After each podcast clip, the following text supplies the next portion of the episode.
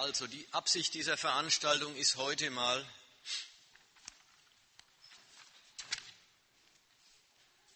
ein bisschen Kapitalismuskritik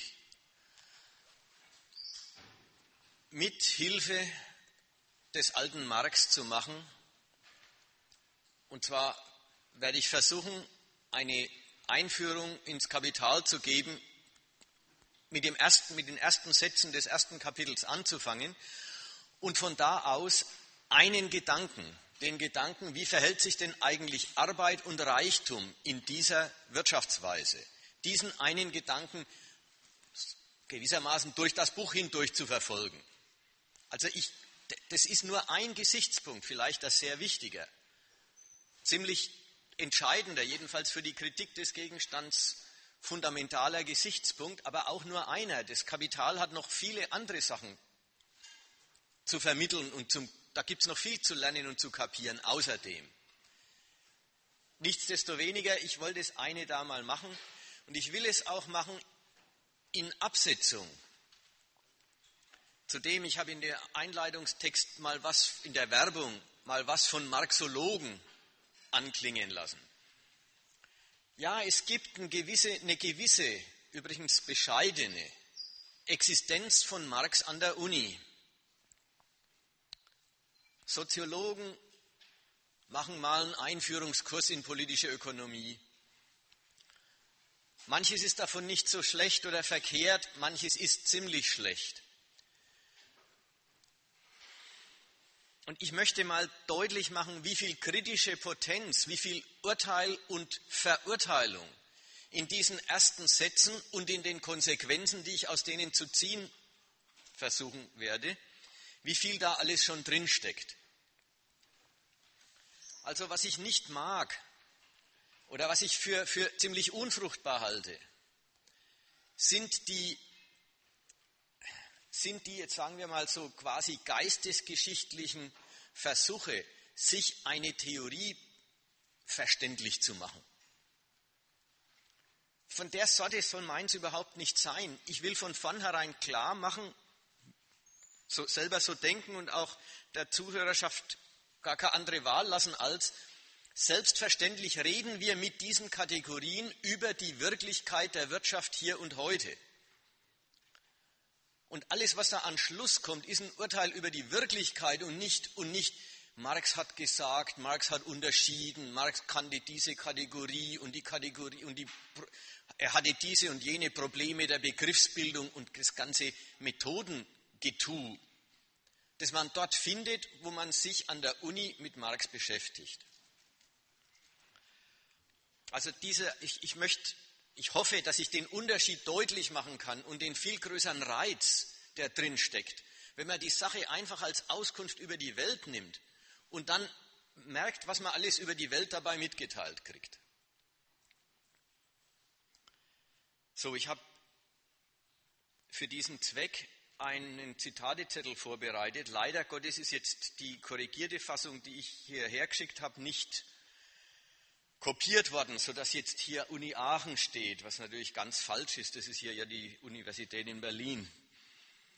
Und außerdem sind Rechtschreib- und Tippfehler drin, die alle rauskorrigiert sind, aber das nützt jetzt nichts. Wir haben kein besseres und jetzt musste halt zur Not äh, das Vorhandene vervielfältigt werden. Also ich fange mal an. Für diejenigen, die schon in dieses Buch mal reingeschaut haben, wird es total bekannt sein. Für andere, die noch nicht reingeschaut haben, wird es keine Schwierigkeit sein, es zu verstehen. Marx fängt mit seinem großen Werk, das insgesamt zweieinhalbtausend Seiten hat, mit dem Satz an, der Reichtum der Gesellschaften, in welchen kapitalistische Produktionsweise herrscht, erscheint als eine ungeheure Warensammlung die einzelne Ware als ihre Elementarform. Mal schnell, wie viel fehlen denn noch von den Zetteln? Wie, wie, wie oft fehlt der Zettel? Naja, das sind schon 15. Macht noch wer 15?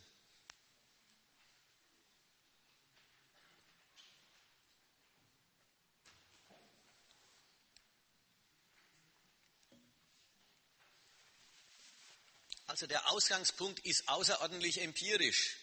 Wer mag schon bestreiten, dass der Reichtum in unserer Gesellschaft als eine ungeheure Warensammlung erscheint? Ja, die Welt ist voller Waren, voller Dinge, die man kaufen kann. Kaufhäuser gibt es noch und noch. Der Reichtum hat die Form, Ware zu sein. Das macht der Marx eine Unterscheidung und sagt, Ware ist ein Ding, wenn es einen Gebrauchswert hat, also was Nützliches ist, was, was man für irgendwas gebrauchen kann, ganz egal, ob es zum Essen ist oder um sich zu schmücken oder ob es ein Klingelton von dem Handy ist, den mancher für unnütz hält. Zu Recht oder nicht, ist mich gar nicht wichtig. Wenn jemand es für ein Bedürfnis hält und den Preis dafür zahlt, dann ist es ein Gebrauchswert. Gebrauchswerte bilden den stofflichen Reichtum jeder Gesellschaft. Aber dass die Gebrauchswerte die Form von Waren annehmen, von käuflichen Dingen, von Dingen eben, wo man tauschen muss, damit man sie kriegt. Wir wissen, das Tauschen besteht in dem entwickelten Gesellschaftszustand, in dem wir sind, nicht im Tauschen, sondern im Kaufen. Aber wenn man mit Geld kauft, muss man ja erstmal was verkauft haben, um an Geld zu kommen. Insofern ist es bloß eine veränderte, eine elaborierte Form des Austauschs zweier Waren. Also die, äh, die, die, die, Gebrauchswerte bilden den stofflichen Inhalt des Reichtums aller Gesellschaften, welches immer seine gesellschaftliche Form sei. In der von uns betrachteten Gesellschaft bilden sie, die Gebrauchswerte, zugleich die stofflichen Träger des Tauschwerts. Was ist der Tauschwert? Tauschwert ist die Proportion, in der sich eine Ware gegen andere austauscht. Ja, für einen Mercedes kriegt man viel, für eine Semmel kriegt man wenig. Jede Ware hat gegen viele andere Waren Proportionen, in denen sie sich austauscht. Das sind alles ganz primitive Argumente, die ist auch auf ganz wenigen Seiten zu erledigen bei Marx da, aber das sind halt die Einstiegsgedanken. Der Tauschwert erscheint zunächst als das quantitative Verhältnis, die Proportion worin sich Gebrauchswerte einer Art gegen Gebrauchswerte anderer Art austauschen. Da kommt der Marx X Stiefelwichse, der hat halt unsere modernen Produkte noch nicht gekannt. Da X Stiefelwichse ebenso Y Seide, ebenso Z Gold und so weiter der Tauschwert von einem Quarter Weizen ist, müssen X Stiefelwichse, Y Seite, Z Gold und so weiter durcheinander ersetzbare oder einander gleich große Tauschwerte sein. Also wenn man gegen das eine gegen das andere und das andere gegen das dritte und das fünfte wieder gegen das eine austauschen kann, dann haben die offensichtlich denselben Tauschwert. Dies, das, dieselbe, jetzt sage ich mal, der wahre eigentümliche Kraft, Ware in andere Ware in einer bestimmten Proportion anzuziehen oder aufzuwiegen.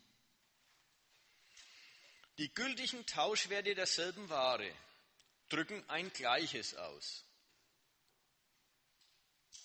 Gleiche Tauschwerte. Beide, die getauschten, getauschten Dinge, sind also gleich einem Dritten, das an und für sich weder das eine noch das andere ist. Wichtig, dass das an und für sich weder das eine noch das andere ist, ist ganz wichtig der Gedanke. Du tauscht x Stiefelwichse gegen y Seide und Gleich sind die natürlich nicht in der Stiefelwichsen-Eigenschaft, weil Seide ist ja was anderes. Wenn sie also in was gleich sind, dann nicht nach der Seite ihrer Gebrauchswerte hin. Denn Gebrauchswerte tauscht man nur, wenn sie andere sind. Keiner tauscht schwarze Stiefelwichse gegen schwarze Stiefelwichse. Die hat er ja schon.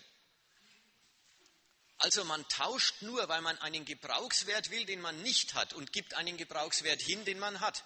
Und die Proportion beider kann sich weder aus den, den, den, eben dem Stiefelwichsen noch aus dem Seidencharakter ergeben.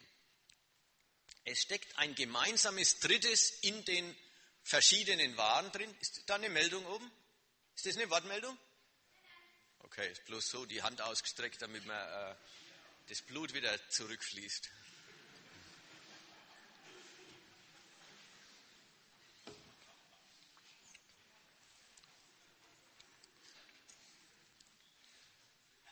Naja, wir brauchen ja bloß den Marx zu lesen. Zieht man nun vom Gebrauchswert der Warenkörper ab. Und das muss man beim, wenn man nach dem gemeinsamen Dritten fragt, indem die gleich sind. Sieht man nun vom Gebrauchswert der Warenkörper ab, so bleibt ihnen nur noch eine Eigenschaft, die von Arbeitsprodukten. Diese Dinge stellen nur noch dar, dass in ihrer Produktion menschliche Arbeitskraft verausgabt, menschliche Arbeit aufgehäuft ist. Als Kristalle dieser, in, dieser ihnen gemeinschaftlichen Substanz sind sie Werte, Wahnwerte. So, an der Stelle, also bis dahin, da wird getauscht und die geben das für ein Gleiches hin. Eigentümer tauschen Waren und fühlen sich durch den Tausch nie verarmt.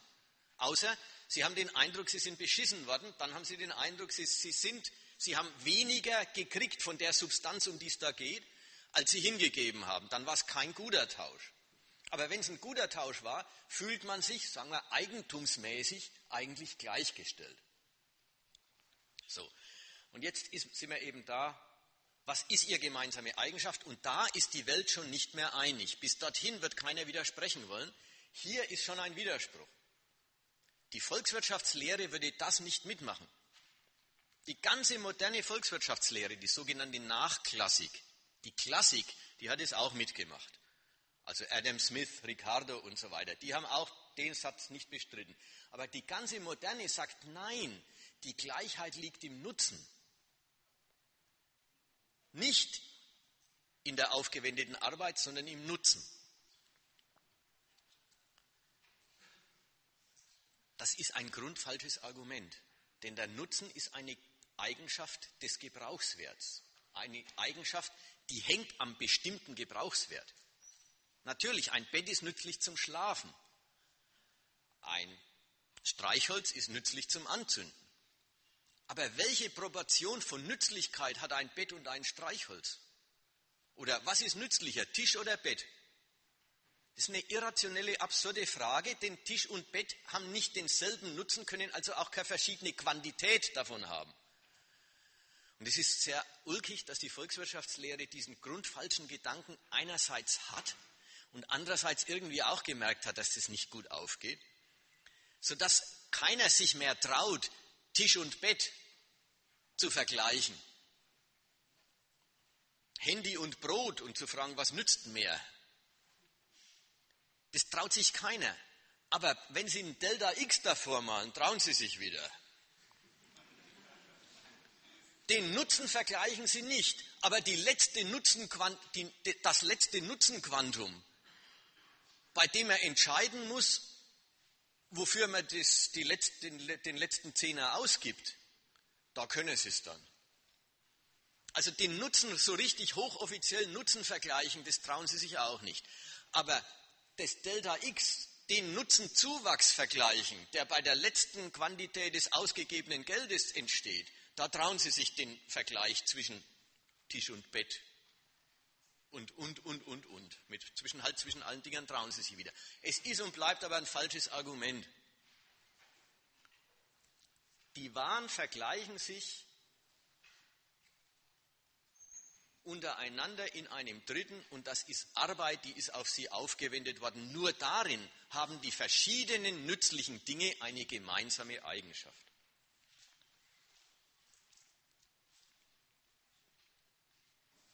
Jetzt steige ich mal einen Augenblick aus. Meldung? Ja. Also der Arbeitsaufwand, der investiert wurde, ist ja nicht das Einzige, was den Wert ausmacht. Es geht ja auch darum, ähm, wie viel Nachfrage ähm, nach, einer bestimmten, nach einer Ware besteht. Jetzt ähm, tausend Geräte und total viel Aufwand produziert werden, ganze Arbeit reingesteckt wird, aber alle gute Augen haben, dann haben die Dinge ja auch keinen Wert auf dem Markt. So ist es. Sehr richtig. Ich, ähm, Also ich wollte jetzt was machen. Ich wollte jetzt einerseits machen einen Exkurs zu dem Thema, warum, hatten, warum hat denn diese sogenannte Arbeitswertlehre überhaupt äh, so viel Streit ausgelöst? Die eine Ecke. Und die zweite Ecke wollte ich machen, jetzt mache ich halt gleich die zweite und das andere behalten wir im Kopf, das kommt dann nachher. Die zweite Geschichte geht drauf, ach, nehmen wir das nächste Zitat. Das beantwortet, ist nämlich ein Beitrag zu der Antwort auf die Frage. Und alles, was ich dann dazu weiter sage, geht darüber. Die Arbeit jedoch geht es da weiter. Ja? Also erstmal waren es, weil Arbeit verausgabt worden ist, das ist die Gemeinsamkeit der Dinge. Die Arbeit jedoch, welche die Substanz der Werte bildet, ist gleiche menschliche Arbeit, Verausgabung derselben menschlichen Arbeitskraft. Gesellschaftliche Durchschnittsarbeitskraft, die in der Produktion einer Ware auch nur die im Durchschnitt notwendige oder gesellschaftlich notwendige Arbeitszeit braucht. So, kann man immer noch denken, und alle die, die den Einwand, den Einwand sagen, denken ja auch so, naja, der Arbeiter und wir denken, wir sind hier auf einer Ebene, wo der Arbeiter und der Verkäufer dasselbe ist. Ist heute nicht mehr, also ist heute nur noch beim Metzger der Fall, kaum, kommt kaum mehr vor. Ansonsten. Der Arbeiter und der Verkäufer sind zwei. Der Unternehmer verkauft die Ware und der Arbeiter arbeitet für einen Unternehmer heutzutage im Wesentlichen. Aber das kommt erst später. Erstmal, wir denken uns, es wären dieselben. Man kann sich immer noch so vorstellen wie, ja, das wäre so eine nur, nur wenn er so schnell arbeitet wie der andere auch, gesellschaftlich durchschnittlich notwendig, dann kriegt er seine Arbeitszeit entgolden. Sonst, gibt es ja auch den alten Witz, sonst wäre ja der faulste und langsamste Arbeiter der, der am meisten Wert produziert. Ja, wenn, und das, das leuchtet dann sofort jedem ein. Ja, na, das wäre ja ganz verkehrt natürlich. Das kann man nicht wollen. Jetzt will ich mal zurücktreten und sagen, gesellschaftlich durchschnittlich notwendige Arbeitszeit wird entgolden, wenn man so reden will mit dem Entgelten. Das hat nichts zu tun damit, dass dem Individuum seine Arbeit entgolden wird. Oder wieder anders gesagt, die, die, die Kritiker von Marx an der Stelle haben das alles so aufgefasst, wie der alte Marx hätte sozusagen eine Methode zur Errechnung oder gar zur Prognose der Warenpreise aufgestellt. Er hätte gesagt, ich brauche bloß die Arbeitszeit anschauen und dann weiß ich, wie viel das Ding kostet. So ist es aber nicht. Und das hat er auch gar nicht gemeint und mit seinem Wort gesellschaftlich durchschnittlich notwendig hat er dem auch vorgebaut. Also treten wir einen Augenblick zurück und erklären uns, was damit gemeint ist. Wir leben doch überhaupt nicht, oder, oder vielleicht, das muss ich noch erwähnen, die Vorstellung, Marx habe eine Methode aufgestellt zur Errechnung der Preise und dann kommt der Volkswirtschaftslehrer und sagt, ich rechne und es kommt nicht raus, die faktischen Preise sind damit nicht zu errechnen, also ist es eine schlechte Theorie. Der Marx hat was ganz anderes gemacht. Er hat keine Methode zur Errechnung der Preise aufgestellt, sondern er hat gesagt, was ein Preis ist. Und in die Erklärung dessen, was ein Preis ist, gehört rein, dass es da nichts auszurechnen gibt, dass der Preis nicht ausrechenbar ist. Das ist ein Chaos, die, Pre die Welt der Preise. Warum?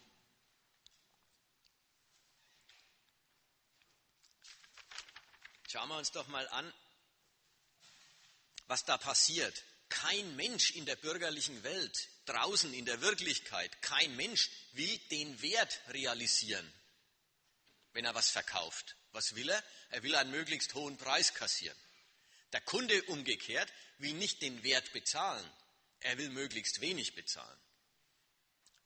Da treten also zwei Eigentümer gegeneinander auf. Und die beiden Eigentümer treten in einen Kampf.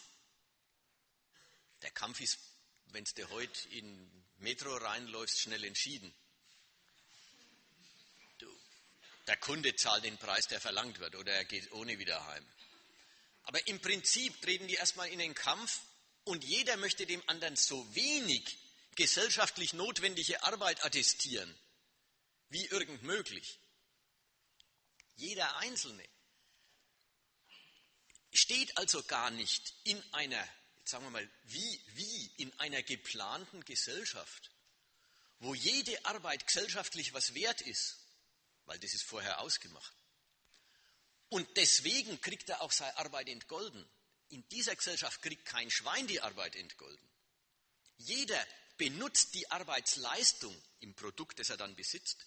Jeder benutzt die Arbeitsleistung als Konkurrenzmittel, mit dem er auf dem Markt auftritt. Er trägt sein Produkt auf den Markt, um dem Markt so viel Gegenwert zu entziehen, wie ihm nur gelingen kann.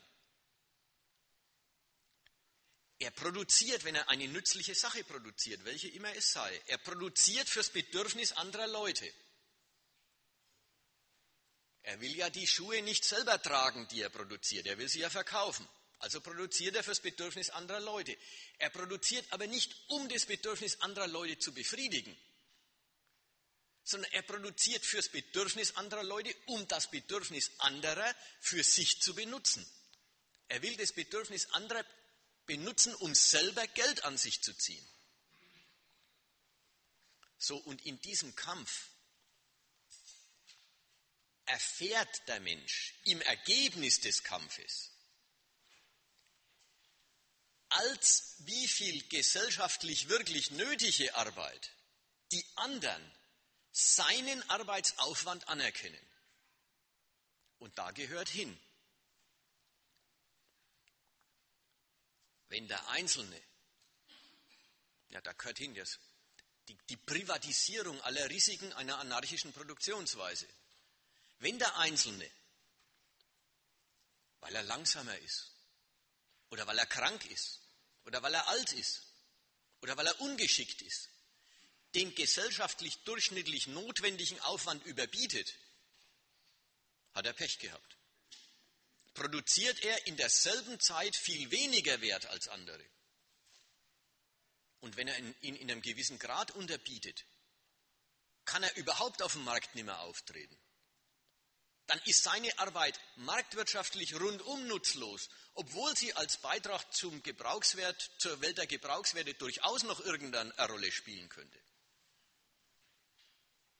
Ich sehe das, Millionen Arbeitslose sind ja Beweise dafür, deren Arbeit ist rundum nutzlos, weil sie kein Produkt herbringen, mit dem sie ja die Bedürftigkeit anderer erfolgreich ausbeuten können.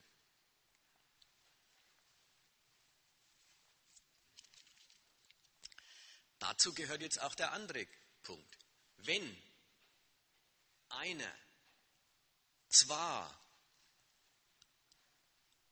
im Rahmen des gesellschaftlich, der gesellschaftlich üblichen Produktivität produziert, also nicht länger braucht als der andere, aber sich im gesellschaftlichen Bedarf verschätzt hat. Er produziert was, was tatsächlich nicht gebraucht wird. Was passiert?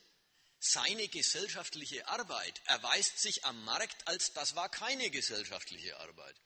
Das war zwar individuelle Arbeit, aber die Gesellschaft anerkennt diese die Gesellschaft in Gestalt der Kunden, anerkennt diese Arbeit nicht als Teil der gesellschaftlich notwendigen Gesamtarbeit. Und als solche ist sie nichts wert. Und ehe sie nichts wert ist, wird sie erstmal zum Beispiel abgewertet, wenn es zu viel von einer Sorte gibt. Insofern ist Angebot und Nachfrage, die, die sind selbstverständlich die, die sind die andere Seite also an denen erweist sich überhaupt erst gesellschaftliche Notwendigkeit von einem Produkt. Andersrum ausgedrückt, wenn Angebot und Nachfrage ausgeglichen sind, dann muss man immer noch erklären, wo die Unterschiede der Werte herkommen. Ja, also man, man muss verstehen, äh, die Volkswirtschaftslehre sagt, der Preis wird bestimmt durch Angebot und Nachfrage. Okay. Angebot und Nachfrage im Sinn von die Größe des gesellschaftlichen Bedürfnisses entscheidet auch darüber, ob ein Aufwand ein gesellschaftlich anerkannter ist oder nicht. Das wohl. Nur, dass ein Mercedes ähm, 40.000 Euro kostet und eine Semmel 20 Cent, kommt nicht davon, dass die Semmeln in so einer Überzahl über den Bedarf produziert werden und die Mercedes so furchtbar knapp sind. Das kommt nicht davon. Man muss dann schon sehen, Angebot und Nachfrage verändern Preise relativ zu dem mittleren Niveau, das sie haben. Aber das mittlere Niveau ergibt sich nie aus einem Übergewicht von Angebot oder einem Untergewicht der Nachfrage oder umgekehrt. Die Erklärung des mittleren Niveaus die, die ist mit Angebot und Nachfrage nie zu machen. Also wenn, man sagen, wenn man richtig sagen will, was ist das gemeinsame Dritte in den Waren? Was bestimmt, was bestimmt die Austauschrelation? Da muss man gehen auf, äh, dann, muss, ja, dann muss man geistig sozusagen den Ausgleich von Angebot und Nachfrage unterstellen. Muss man sagen, und wie ist es, wenn sie ausgeglichen sind, die beiden Kräfte? Also das war jetzt der Versuch in die Richtung. Ganz wichtig ist überhaupt die, das, das, der, der Grund, das Grundverständnis. Man liest Marx ähnlich wie die Volkswirtschaftslehre ihr Zeug auffasst, als wir haben eine Methode zur Errechnung von Preisbewegungen. Der Marx erklärt aber, warum die Preise sich chaotisch verhalten und überhaupt nicht auszurechnen sind.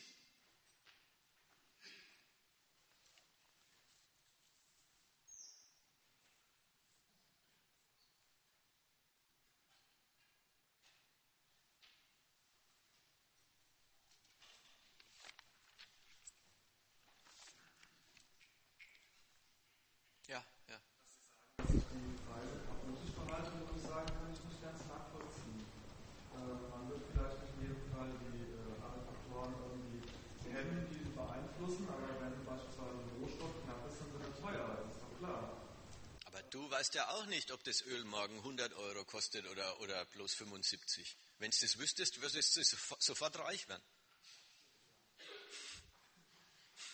Ja, und übrigens, das wissen die Burschen, die sogenannten Analysten in den Finanzzentren, wissen es auch nicht. Denn wenn sie es wüssten, hätten sie, eine, hätten sie eine, eine sichere Weise, Geld zu drucken. Die haben sie nicht.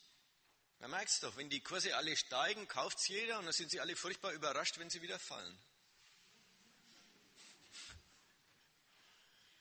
Gut, und es ist jetzt natürlich bei den Semmeln, bei unseren Bäckereiketten, die, die, ändern die Preise nicht andauernd. Aber da geht halt die eine oder andere Bäckerei ein, wenn zu wenig äh, Kunden für sie zu finden sind. Und die hat auch gemeint, sie kann verkaufen. Also dieses chaotisch möchte ich erstmal schon festhalten, ja. Okay. Äh, wo ist die Frage? Da, ja, ja.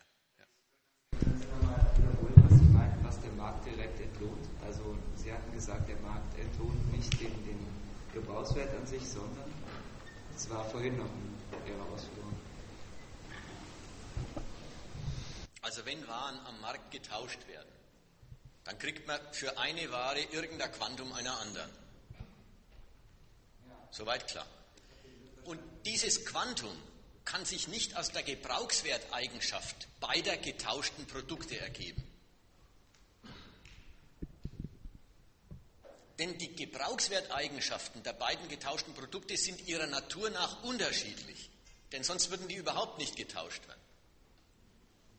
Die Proportion, die sich da ergibt, hat ihren Grund also nicht in dem, dass das eine zum Schlafen gut ist und das andere zum Trinken. Das ist eine Voraussetzung für einen Tausch. Der andere muss das Ding nützlich finden, sonst kauft er es überhaupt nicht. Aber wie viel er dafür zahlen muss, ergibt sich nicht daran, dass man es trinken kann. Deswegen diese Frage, es ergibt sich aus dem, oder es muss zu tun haben damit, es muss zurückgehen darauf, dass das Arbeitsprodukte sind, dass, es, dass auf sie Arbeit aufgewendet worden ist. Und jetzt sind wir aber schon einen ganzen Schritt weiter, nämlich es ist auf sie Arbeit aufgewendet worden, das macht sie zu Tausch werden, aber welche Arbeit wird denn da drin oder wie wird denn Arbeit im Tauschwert anerkannt? Nicht die wirkliche Arbeit, die ein Individuum geleistet hat, sondern die Arbeit, die ein Individuum geleistet hat, ist nur das Mittel, um in die Konkurrenz zu treten. Und am Markt erfährt der Konkurrent dann, ob und inwiefern die anderen seine Arbeit nötig finden. In welchem Maß tun sie das? In dem Maß, in dem sie auf sie angewiesen sind. Man muss immer denken, der, der, der Verkäufer versucht den Käufer auszunutzen. Der Käufer versucht auch den Verkäufer auszunutzen. Wie viel konzidiert er dem Verkäufer also an Gegenwert, den er hingibt? So viel, wie er auf dessen Produkt angewiesen ist. Aber ist das nicht im Endeffekt genau das gleiche wie der Nutzen? Weil ähm, die Arbeit, also die gesellschaftliche durchschnittliche Arbeitszeit, die äh, quasi dann auf dem Markt ja dann sozusagen gewertet werden soll, wird doch im Endeffekt auch nur, oder zumindest habe ich das jetzt so verstanden, äh, dadurch gewertet, wie viel der andere noch jetzt im Endeffekt ja, er davon hat, sozusagen. Also im Endeffekt ist auch das die gesellschaftliche Durchschnitts, Arbeitsdurchschnitt doch eigentlich nur eine ungemünzte äh, Nutzensache. Also so kommt mir das jetzt so ein bisschen vor, muss ich sagen. Also den klaren Unterschied zwischen äh, den Wert jetzt auf die Arbeit zurückzuführen und äh, den Wert quasi auf den gesellschaftlichen oder auch individuellen Nutzen eines Produktes, den ein Dritter hergestellt hat, der ist mir die, also die, das kommt, also für mich zumindest nicht irgendwie raus, sozusagen. Also das ist, das ist irgendwie, verstehen Sie meinen Punkt? Ich höre ihn. Ich, äh, aber ich, habe, ich verstehe es schlecht, weil äh, noch, noch das Prinzip und vielleicht an dem Beispiel. Ja. Das, das berühmteste Beispiel ist ähm, ja auch Brot. Brot oder Wasser sind lebensnotwendig. Wenn man es vom Nutzen her denkt, unverzichtbar. Diamanten sind ziemlich verzichtbar. Wasser ist furchtbar billig, Diamanten sind furchtbar teuer. Das kann doch nicht vom, von der Größe des Nutzens herkommen, den sie stiften. Das ist ja auch ein bisschen zu kurz gegriffenes Nutzenkonzept. Mhm. Sondern, weil das äh, Nutzenkonzept geht ja noch über den, äh, den Bedürfnis von Überleben jetzt hinaus in unserer Gesellschaft. In einer Gesellschaft, die tatsächlich, wo die Leute an Existenzminimum sein würden, wäre natürlich der Nutzen auch eine andere Gewichtung. Dann, dann wäre natürlich ein Stein weniger wert als ein Stück Brot. Aber es fließen ja viel mehr Aspekte in den effektiven Nutzen des Produktes denn für das Individuum hinein. Das heißt auch äh, ja, Abgrenzungssachen im Vergleich zu seinem Nachbarn, wenn man jetzt sich ein Auto kauft oder nicht. Das sind, das, der Nutzen findet ja auch, also der, der Nutzenwert liegt ja auf vielen verschiedenen, ganz vielen verschiedenen Ebenen für, das, für einen selber. Das ist ja jetzt nicht nur quasi, äh, äh, natürlich hat Brot einen Nutzen, wenn ich nichts zu essen habe, aber wenn ich quasi äh, Gesellschaft oder wenn ich materiell so gut gestellt bin, dann wird der Nutzen im Verhältnis zu anderen Sachen geringer. Einer sagt, ist das Auto ganz wichtig und dann sagt, ist das Auto gar nicht wichtig, der sagt, der ist ein Mercedes überhaupt nicht wichtig, sondern ich bin ja. Das ist also eine, eine individuelle Nutzen kann der Preis auch nicht, dass jeder das nicht verkauft wird. Ja, das ist ja auch, also am individuellen Nutzen, das, das geht ja auch quasi, der, der Preis bestimmt sich ja dann quasi aufgrund der Gesamtnachfrage sozusagen der Gesellschaft. Also für dein, das ist ja die Frage, ob du bereit bist, das dann auch zu zahlen, den Preis. Musst du ja nicht, aber äh, das ist ja ein bisschen komplexer. Also es geht ja jetzt nicht nur darum, dass du jetzt, weil du dann jetzt einfach der Nutzen von Mercedes für dich nicht so hoch ist, ist der Preis ja dann wird nicht niedriger. Ich meine, du bist ja nur einer von ganz, ganz, ganz vielen Leuten, die jetzt gerne einen BMW oder Mercedes oder sonst was haben würden.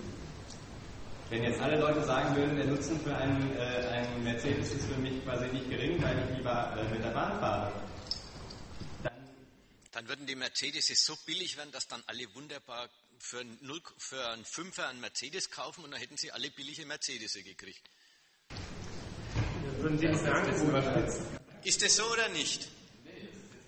Eben, es ist nicht so. Weil nämlich Mercedes, wenn es feststellt, dass sie nicht mehr viel verkaufen kann, dann sagen die nicht, naja, wenn die Nachfrage gering, wenn quasi, wenn der Grenznutzen von Mercedes geringer ist, gehen wir ihn halt billiger her, sondern dann sagen die, dann stellen wir keine mehr her, wenn wir damit nichts verdienen. Und das ist ein deutlicher Hinweis darauf, dass es eine objektive Größe in dem Ganzen gibt, die sich nicht in Nutzenerwägungen auflöst. Und nochmal, aber mein Hauptargument ist viel wichtiger, das möchte ich, von, das möchte ich zunächst mal festhalten. Der Gedanke, man könnte Nutzen vergleichen, ist irrig. Man kann Nutzen nicht vergleichen. Ich habe den Spaß vorhin durchgeführt, was ist nützlicher Tisch oder Bett. Das kann niemand durchführen, den Gedanken.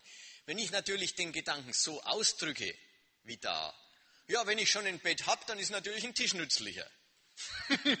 das ist leicht, klar.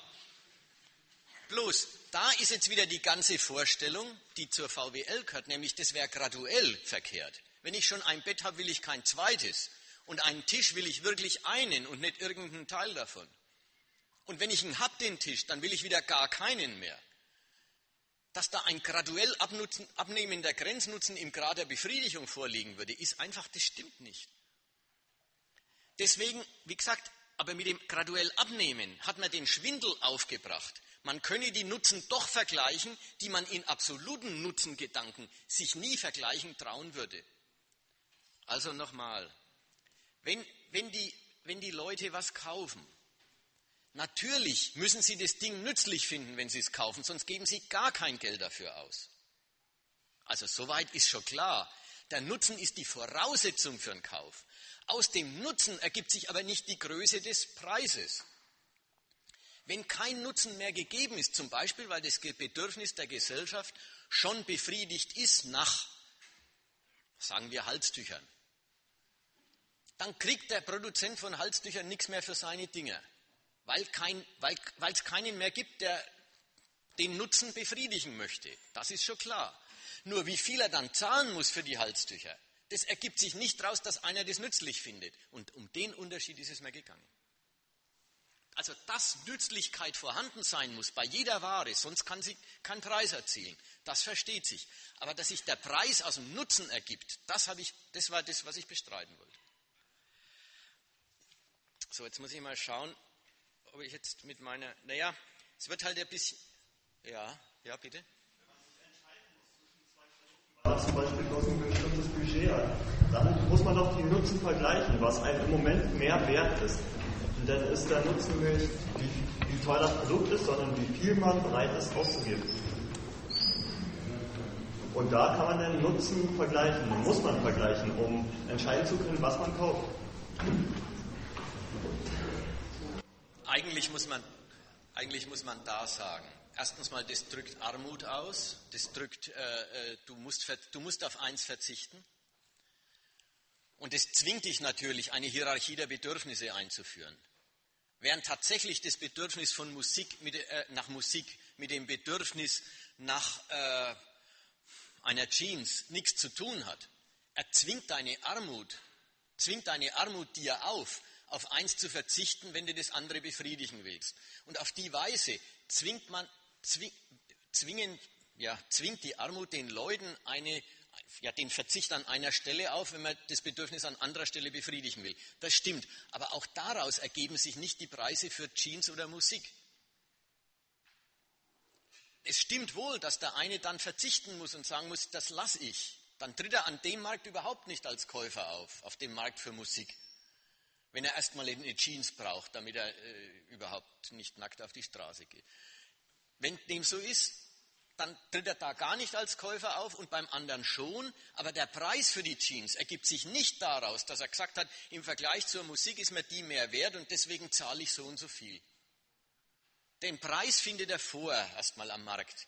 Und insgesamt ergibt er sich aus dem gesellschaftlich durchschnittlich notwendigen Aufwand, soweit die Kunden bereit sind, also soweit die Kunden darauf angewiesen sind auf das Produkt und deswegen den Aufwand auch entgelten.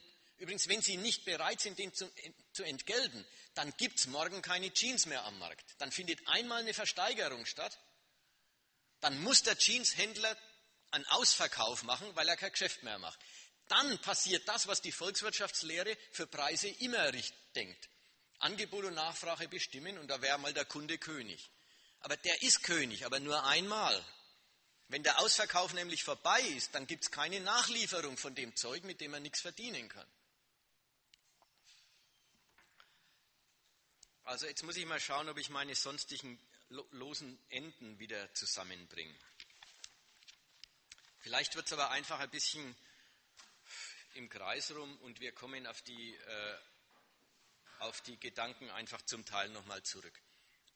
Was ich jetzt erzählen wollte war, es ist doch auch so klar, dass Arbeit der, der einzige Aufwand der Gesellschaft ist, um die nützlichen Dinge herzubringen. Es ist übrigens, es hat auch was Absurdes, das mit dem, dass die Arbeit, dass die Arbeit die Substanz des Werts ist, wie der Marx da sagt.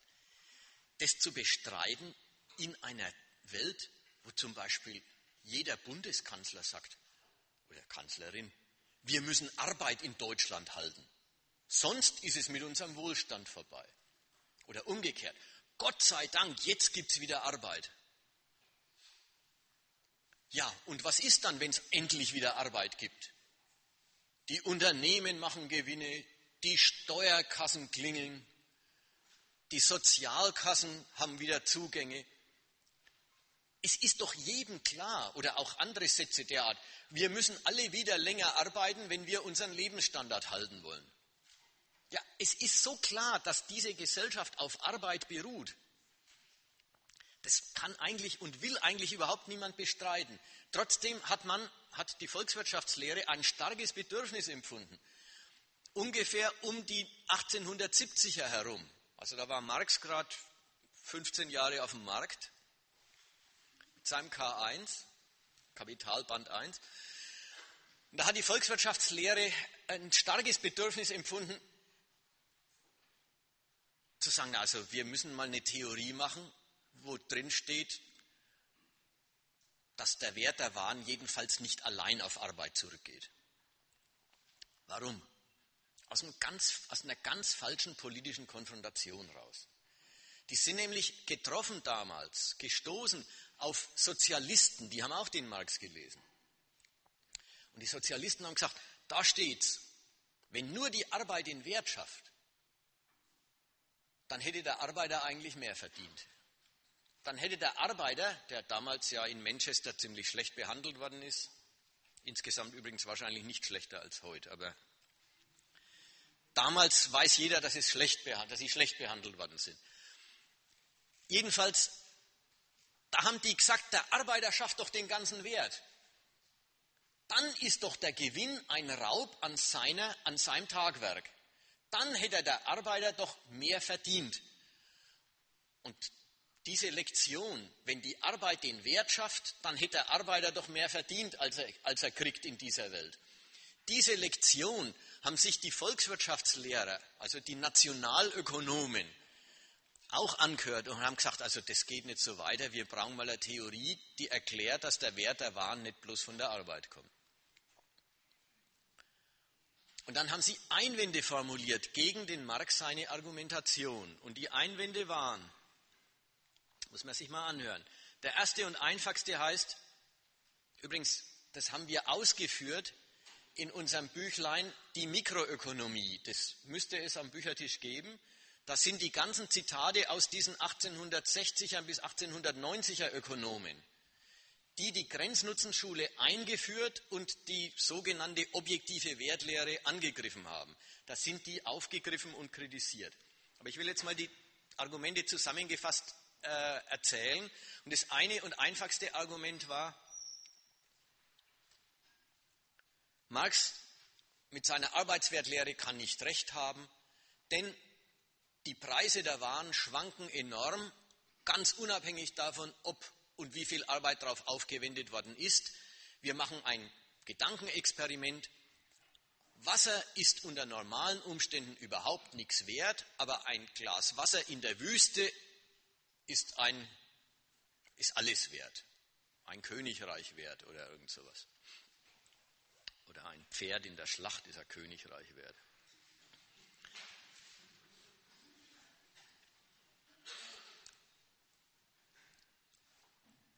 Das Argument, außerordentlich überzeugend, selbstverständlich, wenn einer verdurstet, gibt er alles her für Wasser.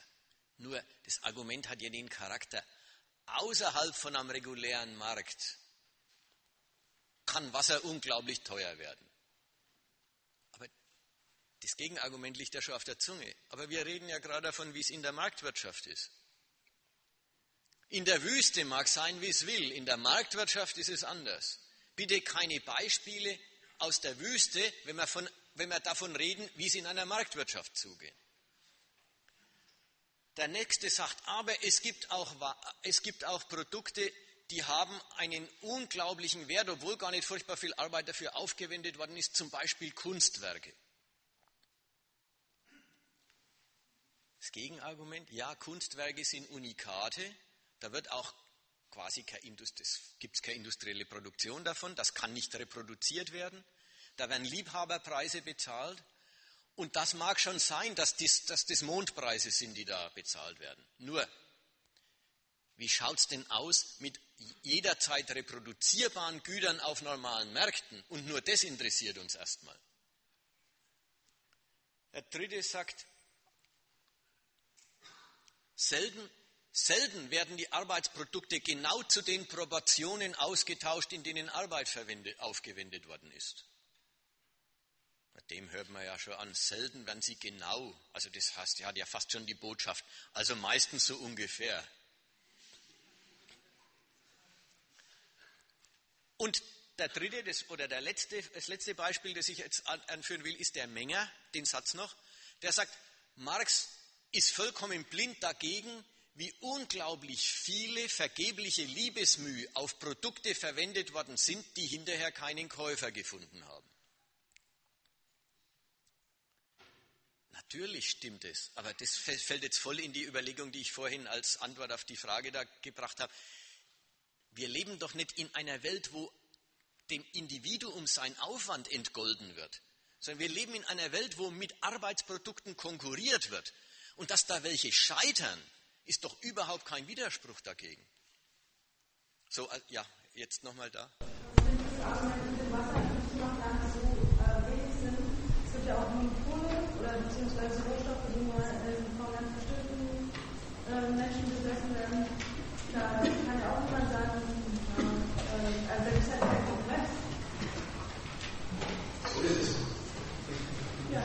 Ja, da ist es auch dann richtig zu sagen, Wer nicht konkurrieren muss, entzieht sich offenbar dem Gesetz, von dem wir jetzt reden. Wer das schafft, wer das schafft, ein Ding herzubringen, was kein anderer herbringt, Microsoft mit seinem Betriebssystem für ein Jahrzehnt, der kann Preise verlangen, wie er will, solange es die anderen brauchen. Der konkurriert auch, aber nicht in seiner Branche. Der konkurriert nur mit dem begrenzten Geldbeutel der Leute. Die müssen nämlich dann andere Sachen nicht kaufen, wenn sie dem sein Betriebssystem kaufen. Also da ist es schon richtig. Oder wie gesagt, mit Naturschätzen und Bergwerksprodukten und Rohöl schaut es eh nochmal anders aus. Weil das sind ja eh in dem Sinn keine Produkte der Arbeit. Also da wird Arbeit aufgewendet, um die herzuschaffen. Aber da wird auch ein Preis bezahlt, der hat mit äh, der hat mit Grundrente zu tun. Der hat damit zu tun, dass jemand überhaupt auf dem Boden sitzt und sagt, ich arbeite überhaupt, mein Produkt ist, soweit es mich betrifft, arbeite ich überhaupt nichts, aber abholen dürft ihr es nur, wenn er mir was zahlt. Und das entzieht sich auch dem Gesetz, von dem wir jetzt reden. Das kann man das umgekehrt schon sagen. Also gilt das Gesetz auch bloß dort, wo mit Arbeit konkurriert wird und konkurriert werden muss um den Kunden. Darum diese Arbeit als gesellschaftlich notwendige anerkannt zu kriegen.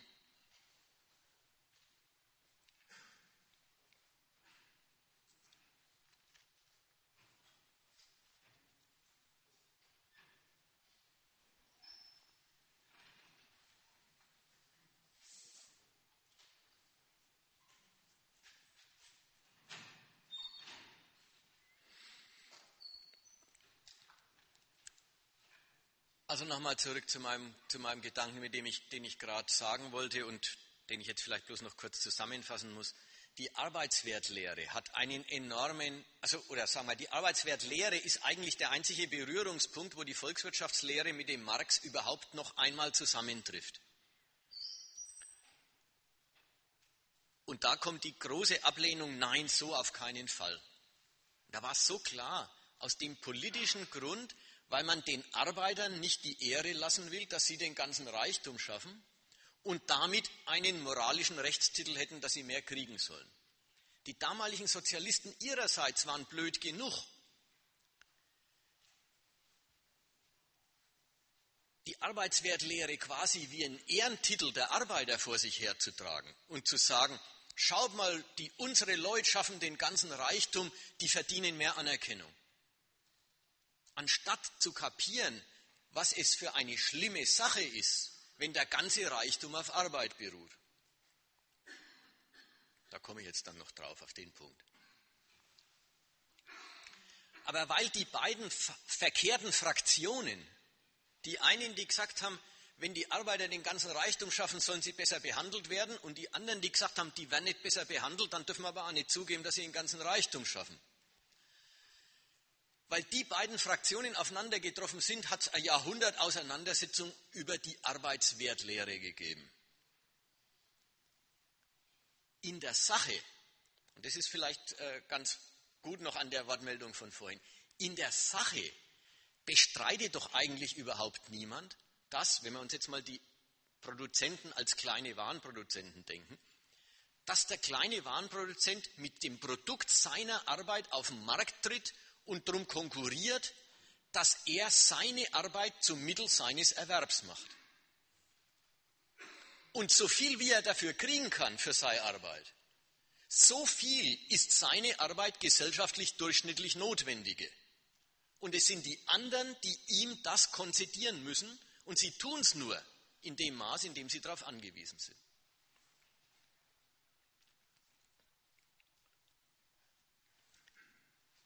Den Umstand der Konkurrenz, den Umstand des Gegeneinanders, dieses wechselseitige Erpressen ist der Volkswirtschaftslehre eigentlich nicht unbekannt. Die sagen schon auch, ja, ja, in der Marktwirtschaft ist jeder ökonomisch aus egoistischen Motiven aktiv. Aber, sagen sie dann, aber das macht ja überhaupt nichts, denn aufs große Ganze sorgt die unsichtbare Hand des Marktes, die berühmte Ex-Post-Koordination, für das größte Glück der größten Zahl, für den größten allgemeinen Nutzen. Ich will mal dagegen setzen. Wenn Konkurrenz um Tauschwert stattfindet, also wenn die Produktion der Güter bloß stattfindet oder stattfindet, um mit dem Gut auf den Markt zu treten und Geld an sich zu ziehen, dann löst sich das nie mehr rückwärts in einen wunderbaren Umweg zur Steigerung des allgemeinen Nutzens auf, sondern dann ist es und bleibt es Konkurrenz um Geld.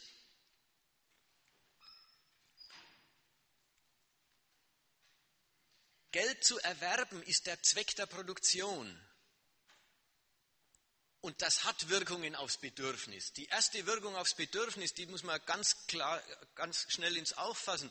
Die, das ist ein Bedürfnis, das nicht kaufen kann, das nicht zahlen kann, das also das Bedürfnis des Anbieters nach Gelderwerb nicht befriedigen kann, gilt in unserer Gesellschaft schon mal gleich überhaupt gar nichts. Es ist ökonomisch nicht existent. Die größte Not, wenn sie nicht kaufen kann, gilt nicht. Von wegen, da wird das Bedürfnis befriedigt und womöglich noch auf die beste mögliche Art und Weise durch Markt und Tausch.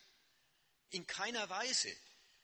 Die Produktion dient dem Zweck, Geld zu erwerben und, und ein Bedürfnis, das diesem Bedürfnis des Anbieters nichts zu bieten hat, ist ökonomisch nicht existent, wird also auch nicht bedient.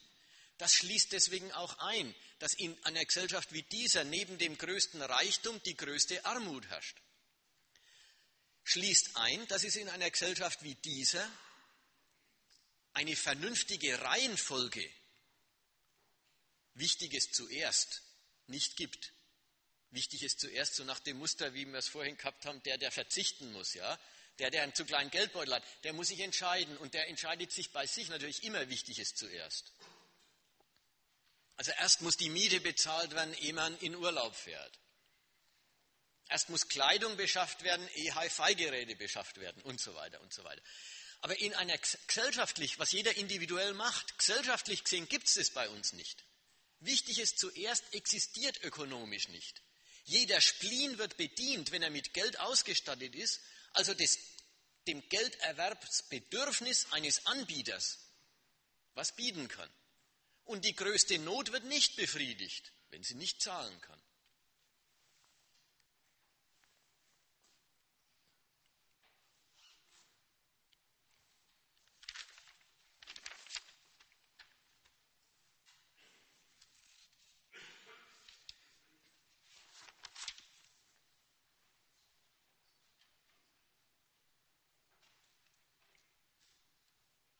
Vielleicht ist noch eins ganz wichtig, dass man an der Stelle sich das mal äh, vor Augen stellt.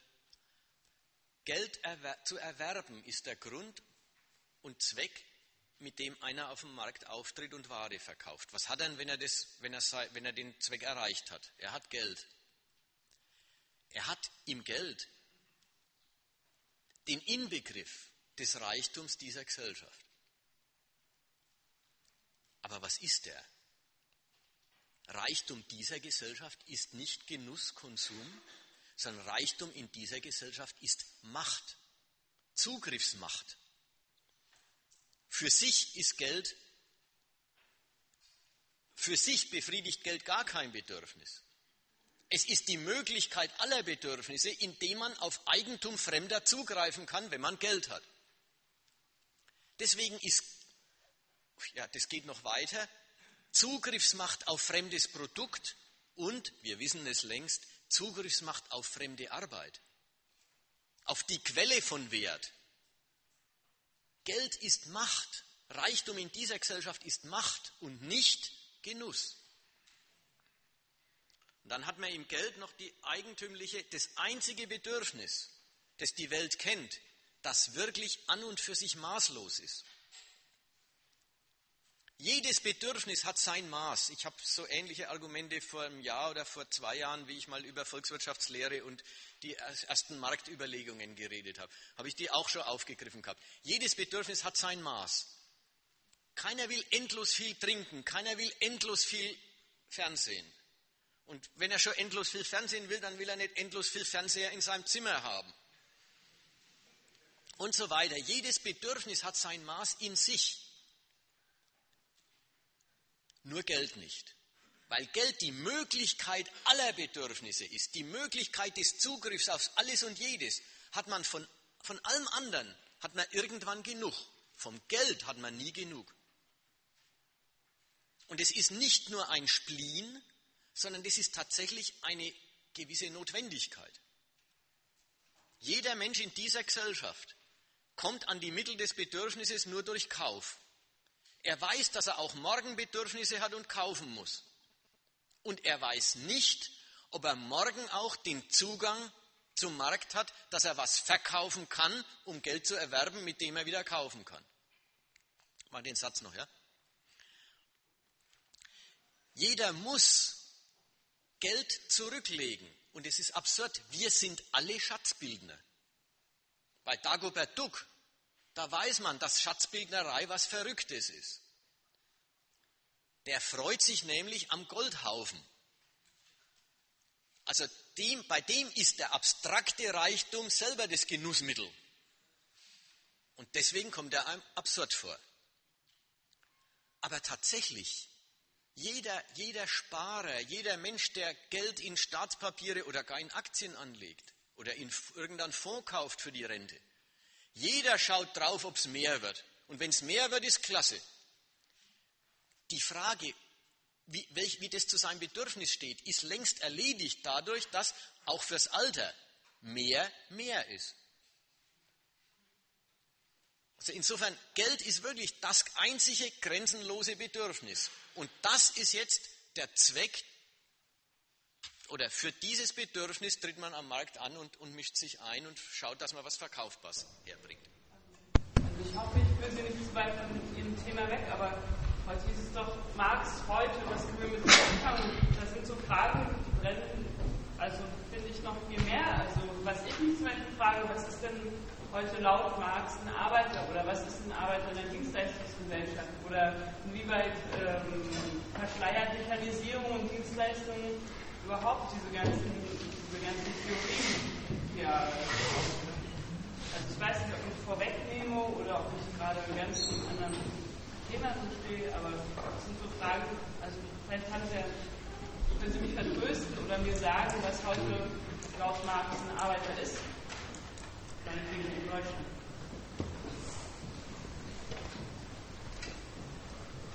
Ich führe ganz weg vom Schema, das weiß ich, aber. Naja, es passt halt an die Stellen nicht gut. Weiter hinten wird es mir besser passen. Aber ich sage mal ganz schnell. Aber wie gesagt, das ist jetzt quasi, ich, ich werfe mit einer Definition um mich. Und das, das mache ich ungern, weil ich erkläre lieber den Gegenstand, als dass ich eine Definition sage. Aber zum Abkürzen mache ich es halt mal der Marx, und da hat er völlig recht, Arbeiter ist einer, Lohnarbeiter ist einer, der für ein Entgelt bei einem Unternehmer arbeitet. Die Bedingung seiner Arbeit ist, dass ein Gewinn für einen Unternehmer rauskommt, sonst findet sie nicht statt.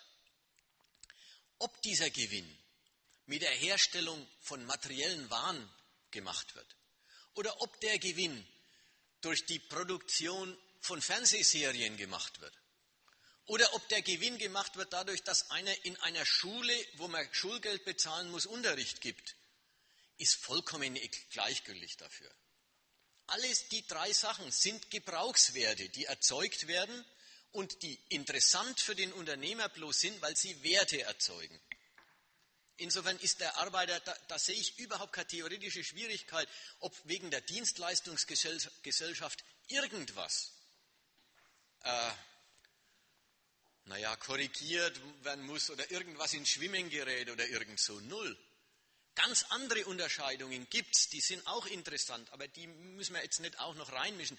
Nämlich, es gibt in dieser Gesellschaft jede Menge Berufe und Arbeiten, die finden überhaupt nicht statt, um irgendeinen Nutzeffekt zu erzeugen, außerhalb dessen, äh, dass sie notwendig sind für die kapitalistische Form der Produktion. Also wenn man denkt an Banken, welchen Nutzen erzeugen Banken? Warum gibt es und braucht es Versicherungen? Warum gibt es und braucht es Werbung?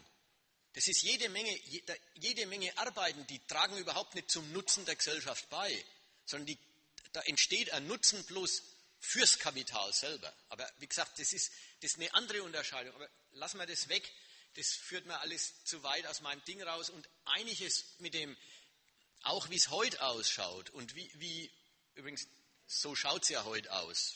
Alles, was ich erzählt habe bisher, hatte nicht das, das war einmal im Unterschied zu jetzt.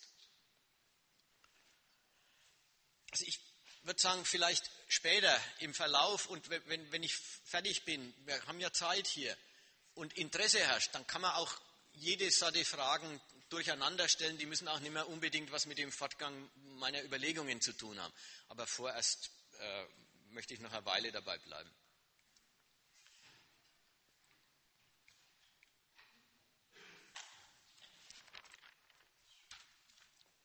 Meine Rede war, der, dass, der, dass der Tauschwert der Waren auf die gesellschaftlich durchschnittlich notwendige Arbeit, die auf sie verwendet worden sind, zurückgeht. Dass das die Substanz ist, die Substanz des Tauschwerts der Waren. Das lohnt eigentlich gar keinen großen Streit. Im Grund weiß die Gesellschaft auch, dass Arbeit den Reichtum schafft. Insofern verwendet der Marx in seinem Buch da auch kaum zehn Zeilen für diesen Beweis. Der Nutzen kann es nicht sein, wenn zwei verschiedene Gebrauchswerte ausgetauscht werden, denn so verschieden wie der Gebrauchswert, so verschieden ist der Nutzen. Das gemeinsame Dritte kann bloß die aufgewendete Arbeit sein. Das ist schnell gesagt und eigentlich nicht wert, dass man darum streitet. Es hat sich bloß ergeben, dass die Volkswirtschaftslehre an der Stelle, aus den Gründen, die ich vorhin erwähnt habe, gesagt hat, nein, das wollen wir auf keinen Fall je zugeben. Marx geht ganz anders weiter. Der sagt nicht, ob Arbeit den Wert schafft. Marx sagt, welche Rolle die Arbeit eigentlich spielt, wenn es darum geht, Wert zu schaffen. In welcher, welche Art Arbeit Wert schafft oder welche Rolle die Arbeit spielt in dem Prozess der Werterzeugung, das ist interessant, das interessiert ihn.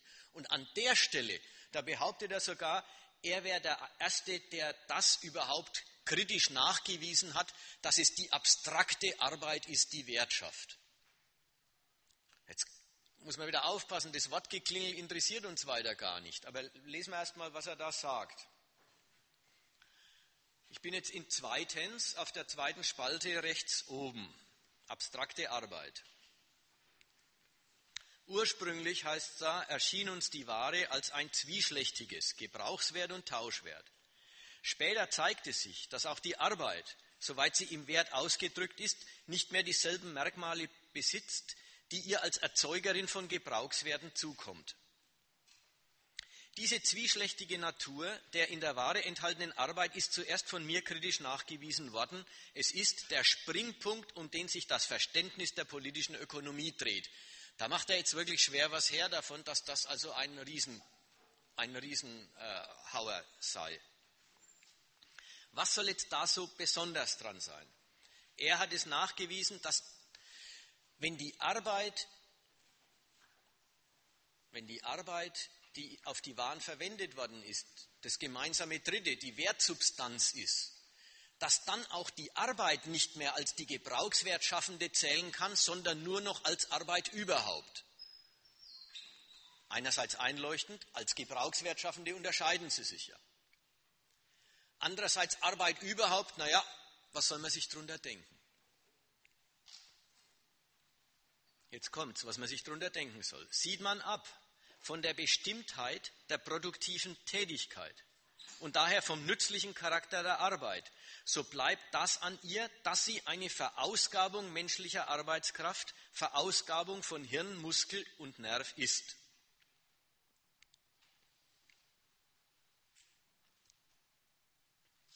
Abstrakte Arbeit. Er, bleibt nicht dabei, das ist eine Abstraktion und wie soll man die Abstraktion verstehen? Ist es eine Realabstraktion? Ist es eine Gedankenabstraktion? Das ist nicht sein, sein Ding. Er sagt, wenn, was ist denn der positive Gehalt der Abstraktion der Arbeit? Also wenn, man bei, wenn wir bei der Arbeit davon abstrahieren, was ihre konkreten Nützlichkeit erzeugenden Eigenschaften sind, was bleibt denn dann? Dann sagt er, dann bleibt eigentlich Verausgabung von Hirn, Muskel, Nerv. Und das leuchtet jedem sofort ein. Ja, das ist das Gemeinsame. Man muss sich anstrengen, man, man muss die Zeit aufwenden, man wird, wird müde drüber, etc.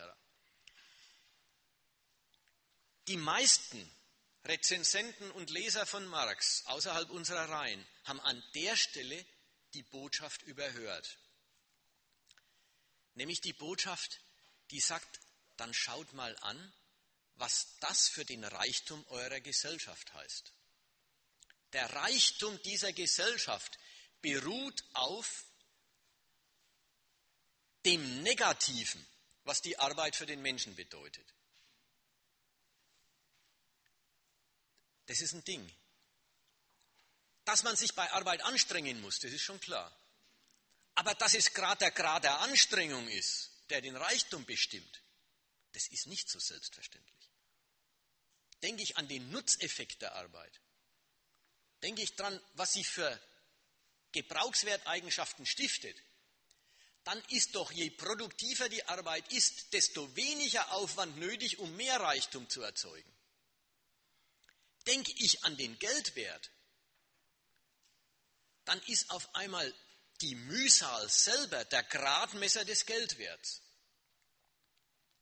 Also das Negative der Arbeit, das, was es den Menschen kostet, wird das, worauf es bei ihr ankommt. Also ein abstraktes Moment in jeder Arbeit, das man übrigens zu reduzieren versucht, vernünftigerweise. Das abstrakte Moment in jeder Arbeit, das sie den Menschen Kraft und Mühe kostet, das wird in unserer Gesellschaft zum entscheidenden Kriterium des Reichtums. das hat dann natürlich Bedeutungen. Dieser Reichtum, der Geldreichtum, der kann überhaupt bloß wachsen in dem Maß, in dem immer mehr Arbeit verausgabt wird. Die Gesellschaft wird immer reicher, wenn immer mehr Leute immer länger arbeiten. Ein wirklich schlimmer, irrationeller Reichtumsbegriff.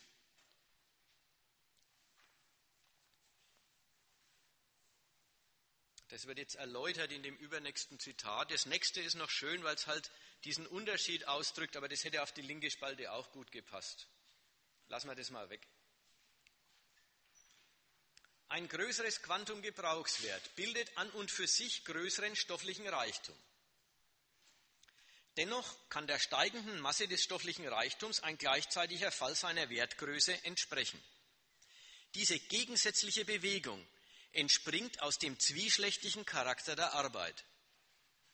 Produktivkraft ist natürlich stets Produktivkraft nützlicher, konkreter Arbeit und bestimmt in der Tat nur den Wirkungsgrad zweckmäßiger produktiver Tätigkeit im gegebenen Zeitraum.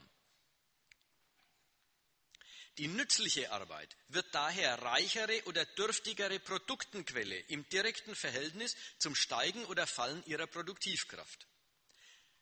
Dagegen trifft ein Wechsel der Produktivkraft die im Wert dargestellte Arbeit an und für sich gar nicht. die im Wert dargestellte Arbeit an und für sich gar nicht. Derselbe Wechsel der Produktivkraft, der die Fruchtbarkeit der Arbeit und daher die Masse der von ihr gelieferten Gebrauchswerte vermehrt, vermindert also die Wertgröße dieser vermehrten Gesamtmasse, wenn er die Summe der zu ihrer Produktion notwendigen Arbeitszeit abkürzt. Ja, in Kapitalschulungen ist immer wieder, es gibt, ein, es gibt einen Widerspruch zwischen Gebrauchswert und Tauschwert, die Rede. Da haben wir den Gehalt des Widerspruchs. Insoweit es um Gebrauchswerte geht, ist die Produktivkraft der Arbeit ein Segen. Je produktiver die Arbeit ist, desto weniger ist nötig, um einen bestimmten Nutzeffekt zu erzeugen. Soweit es um die Erzeugung von Geld geht, durchs Produzieren von Waren und Eintauschen von Geld. Insoweit es um den Wert geht, ist der Aufwand der Gradmesser und der kann durch keine Steigerung der Produktivkraft verbessert werden. Eine Arbeitsstunde bringt immer den Gegenwert einer Arbeitsstunde und wenn sie hundertmal so produktiv ist wie vorher. Während also der konkrete Reichtum wächst durch die Produktivkraft der Arbeit und durchs relative Überflüssigwerden der Arbeit kann der abstrakte, der Geldreichtum überhaupt nur durch immer mehr Arbeit wachsen.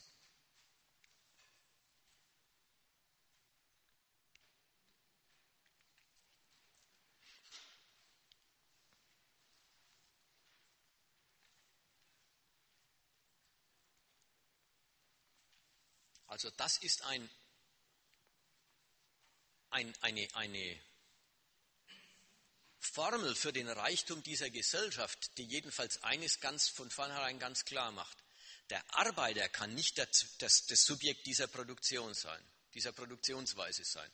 Für den ist es nämlich vollkommen unvernünftig, immer mehr zu arbeiten, damit er dann immer mehr hat. Jeder, jeder kennt es doch im Verhältnis zu seinen Eltern, zum eigenen Arbeiten, zu Kollegen in der, in, in der Arbeit dass die Leute untereinander sagen, Mensch, ist doch Unsinn, immer länger, zu, immer mehr zu arbeiten, dann hat man gar keine Zeit mehr, es auszugeben. Für den Einzelnen ist es unvernünftig, immer mehr zu arbeiten, damit er immer mehr Geld hat. Dennoch, es ist eine Wirklichkeit, dass unsere Gesellschaft ein unstillbares Bedürfnis nach Arbeit hat. Es soll immer mehr gearbeitet werden. Es geht natürlich nur dadurch, dass sich das Subjekt der Organisation der Arbeit und der Arbeiter trennt. Wären das wirklich dieselben, dann müssten Sie sich ja auch irgendwann die Frage stellen, ob es lohnt, immer mehr zu arbeiten. Aber wenn das getrennt ist, dann geht es auf. Dann findet das unstillbare Bedürfnis Ar nach Arbeit in der Gesellschaft tatsächlich ihren Träger. Die einen, die Geld besitzen und es aufwenden, ausgeben, um aus Geld mehr Geld zu machen, Vermögen zu mehren, die eben Kapital investieren. Die haben das maßlose Bedürfnis nach der Verausgabung von Arbeit, weil sie zum, sich zum Subjekt des maßlosen Bedürfnisses nach Geld machen. Von Geld kann man nie genug haben, habe ich vorhin gesagt. Ja, jemand, der diese Arbeit nicht selber verrichten muss, kann sehr gut sagen, ja, da betätige ich mich in der Weise, ich, ich finde einen Weg, mein Geld immer mehr zu vermehren, indem ich es investiere und durch den Prozess der, der, der Produktion durch den Prozess der Verwendung des investierten Geldes dafür sorge, dass es vermehrt zu mir zurückkommt. Die Unternehmer, die haben ein endloses Bedürfnis nach für sie lohnender Arbeit. Und auf der anderen Seite die Arbeiterklasse in so einem, in so einem Land, wo abstrakte Arbeit die Quelle des Werts ist. Die Arbeiterklasse hat auch ein ewig ungestilltes Bedürfnis nach Arbeit. Nicht, weil sie so lustig finden, immer zu, zu arbeiten, aber weil das Kriterium, Sie können gar nicht die Ihnen nötige Arbeit für sich selber erledigen. Sie sind gar nicht in der Lage, die Arbeit, die Sie für Ihr Leben brauchen, nach, nach Maßgabe Ihres Bedarfs zu, zu tätigen. sondern sie sind getrennt von den Produktionsmitteln. Sie können nur arbeiten, sie können für sich nur arbeiten, wenn sie einen finden, der sie für sich arbeiten lässt. Sie können die ihnen nötige Arbeit nur verrichten, wenn sie mehr Arbeit für einen Unternehmer leisten, der sie anstellen mag. Und weil die Arbeit rentabel sein muss, gibt es, obwohl es in der Gesellschaft das Bedürfnis gibt, immerzu zu arbeiten, tatsächlich immerzu zu wenig Arbeitsplätze für die arbeiten wollenden Lohnarbeiter. Jetzt gibt es von zwei Seiten her, von den Unternehmern her gibt es den Standpunkt, immer mehr arbeiten, wenn es sich lohnt. Und von den Arbeitern her gibt es den Standpunkt, schafft Arbeit, ich brauche Arbeit, ich, hab, ich brauche Arbeit. Ein Bedürfnis nach Arbeit. In jeder vernünftigen Gesellschaft gibt es ein Bedürfnis nach den Produkten der Arbeit. In unserer gibt es ein Bedürfnis nach Arbeit. In jeder vernünftigen Gesellschaft gibt es deswegen auch das Bedürfnis, dass die Arbeit auch wieder aufhört. Hier das Bedürfnis, dass es immer zu wenig Gelegenheiten zum Arbeiten gibt. So stützen sich die beiden Seiten, die Unternehmer, die immer mehr lohnende Arbeit äh, benutzen wollen, und auf der anderen Seite die Proletarier, die nie genug Gelegenheiten finden, um die für sie notwendige Arbeit, nämlich die für ihren Lebensunterhalt erforderlich ist, um die für sie notwendige Arbeit zu betätigen, weil sie unter dem Kriterium steht, es muss sich für den Unternehmer lohnen.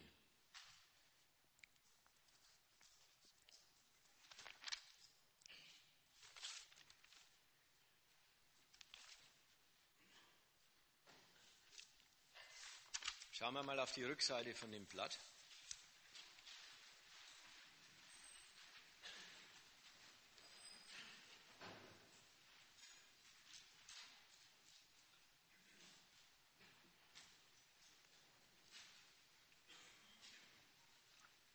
Wie verhält sich, wie verhält sich Arbeit und Reichtum in der entwickelten kapitalistischen Industrie?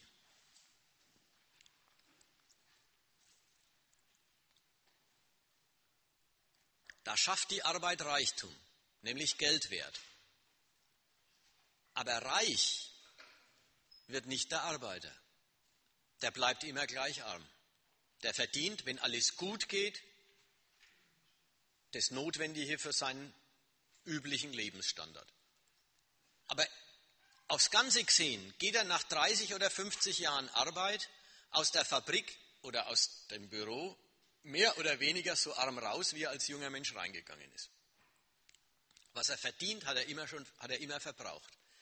Arbeit produziert Geldreichtum, aber nicht für den, der arbeitet. Arbeit produziert Geldreichtum für die andere Seite. Wodurch?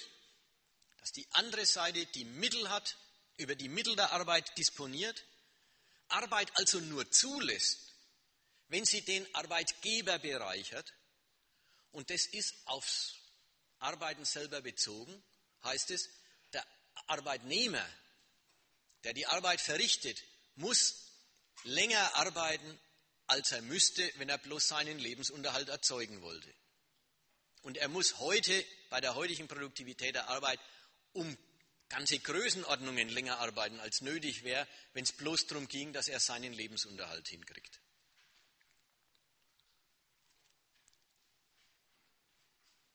in diesem Verhältnis, er muss länger arbeiten, als er für sich braucht, gibt es jetzt von der Unternehmerseite her ein Bedürfnis. Wir wollen nicht nur Gewinn, sondern wir wollen Gewinnmaximierung. Man will nicht nur Gewinn, sondern möglichst viel davon. Auch das wieder das alte Argument, vom Geld kann man nicht genug haben.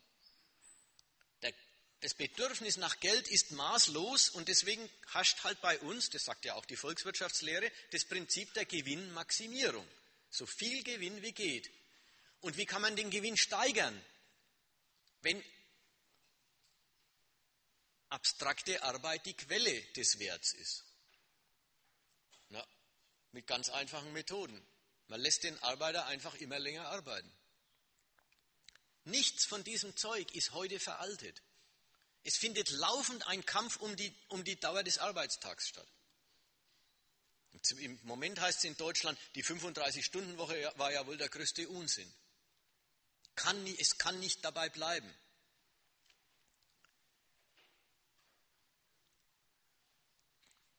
Das, der Unternehmer versucht, den, Arbeit, den Tag des Arbeiters einfach mit Arbeit auszufüllen.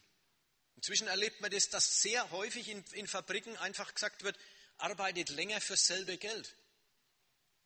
Oder man denke mal an den Lokführerstreik im Augenblick.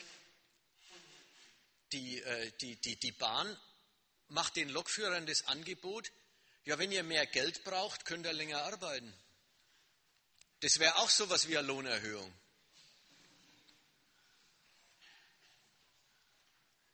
Und das ist das Erste, was dabei rauskommt.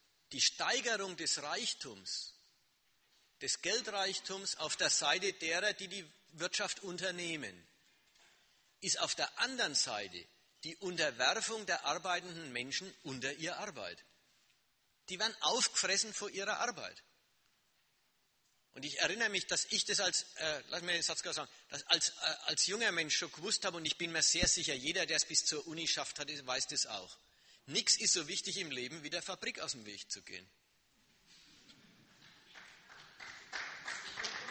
Dann, da ist das Leben, da ist das Leben nämlich bestimmt, wenn, wenn das mal ist. Die, die, den größten Teil deiner wachen Zeit und deiner verfügbaren Kraft verwendest du auf den Broterwerb. Ja. Ich habe eine Frage zu der Arbeitstheorie, das war auch schon ein bisschen her im Kontrakt, aber dieselbe besagt, dass oder beziehungsweise bestreitet, dass man Kapital oder Boden braucht, um Werte zu erzeugen. Also das äh, leuchtet mir nicht ein, weil nehmen wir das Beispiel, äh, ich gebe unendlich viele Arbeiter, die ganz viel Wert erzeugen können und stattdessen nehme ich zehn Arbeiter in Anspruch, ähm, weiß nicht, eine Fabrik oder ein Traktor und zehn Hektar Land und äh, wer erzeugt dann von uns beiden mehr Güter?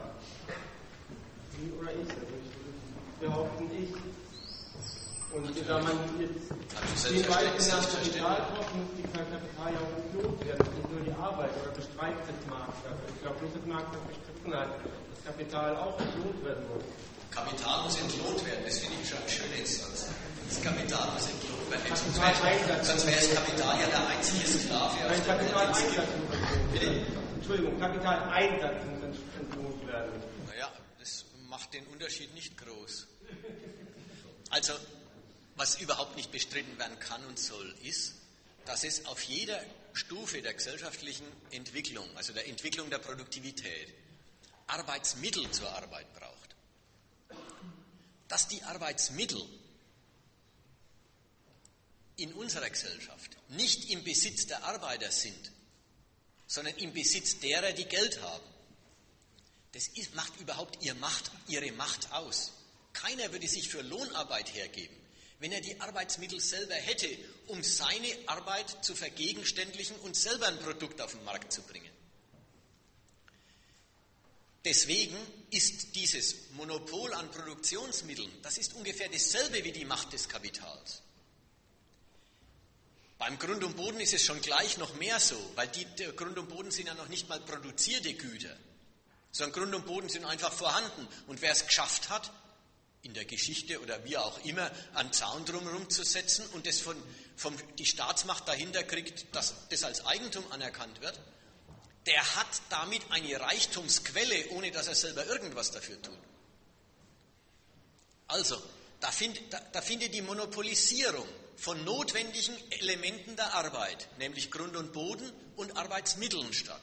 Und die Monopolisierung ist genau die Macht, die die proletarischen Arbeiter, die Lohnarbeiter dazu zwingt, für das Bereicherungsinteresse der Gegenseite zu arbeiten.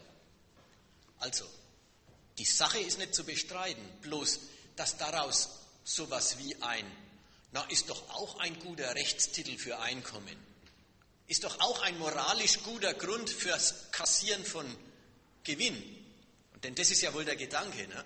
Den Schritt mache ich nicht mit dass die Produktionsmittel nötig sind, das ist absolut richtig. Und das merkt man ja, dass ganze Völker ihr Arbeits, mit ihrer Arbeitskraft in der heutigen Weltwirtschaft gar nichts anfangen können, weil sie die Arbeitsmittel nicht haben. Ja. Gewinn ist ja quasi der Lohn des Unternehmers. Also es ist ja nicht so einfach, wenn ich Produktionsmittel habe, wenn ich eine Fabrik habe, heißt nicht, dass ich automatisch ganz viel Geld verdiene. Also ich muss schon ähm, alles so organisieren und so auf die Beine bringen, dass ähm, man damit daraus Geld machen kann. Ein Unternehmer kann sein ganzes Geld ja auch verlieren, je nachdem, wie er arbeitet. Ja, aber das ist was Kapitalismus immanent. Also, wenn man jetzt mal eine Fabrik hat und man hat Brot und man hat Leute, die das Brot essen wollen, dann wird das hergestellt, ist doch alles in Ordnung. Ja, es gibt halt verschiedene Güter. Es gibt Güter, die es schon immer gibt, wo keine Innovationen mehr stattfinden, wie Brot. Selbst da können zwar Innovationen noch stattfinden, dass man Brot schneller oder besser backt. Das je nachdem. Ich bin jetzt komplett gegen Kommunismus oder Kapitalismus, aber ich denke mal, ähm, man muss es halt unterscheiden. Es gibt halt auch innovative Bereiche, wo man Unternehmer braucht, und deren Kapitaleinsatz und deren Einsatz überhaupt. Also, man braucht die Arbeitsmittel und halt die gehören halt irgendwo. Oder man braucht halt die Macht, um die Arbeitsmittel zu erzeugen.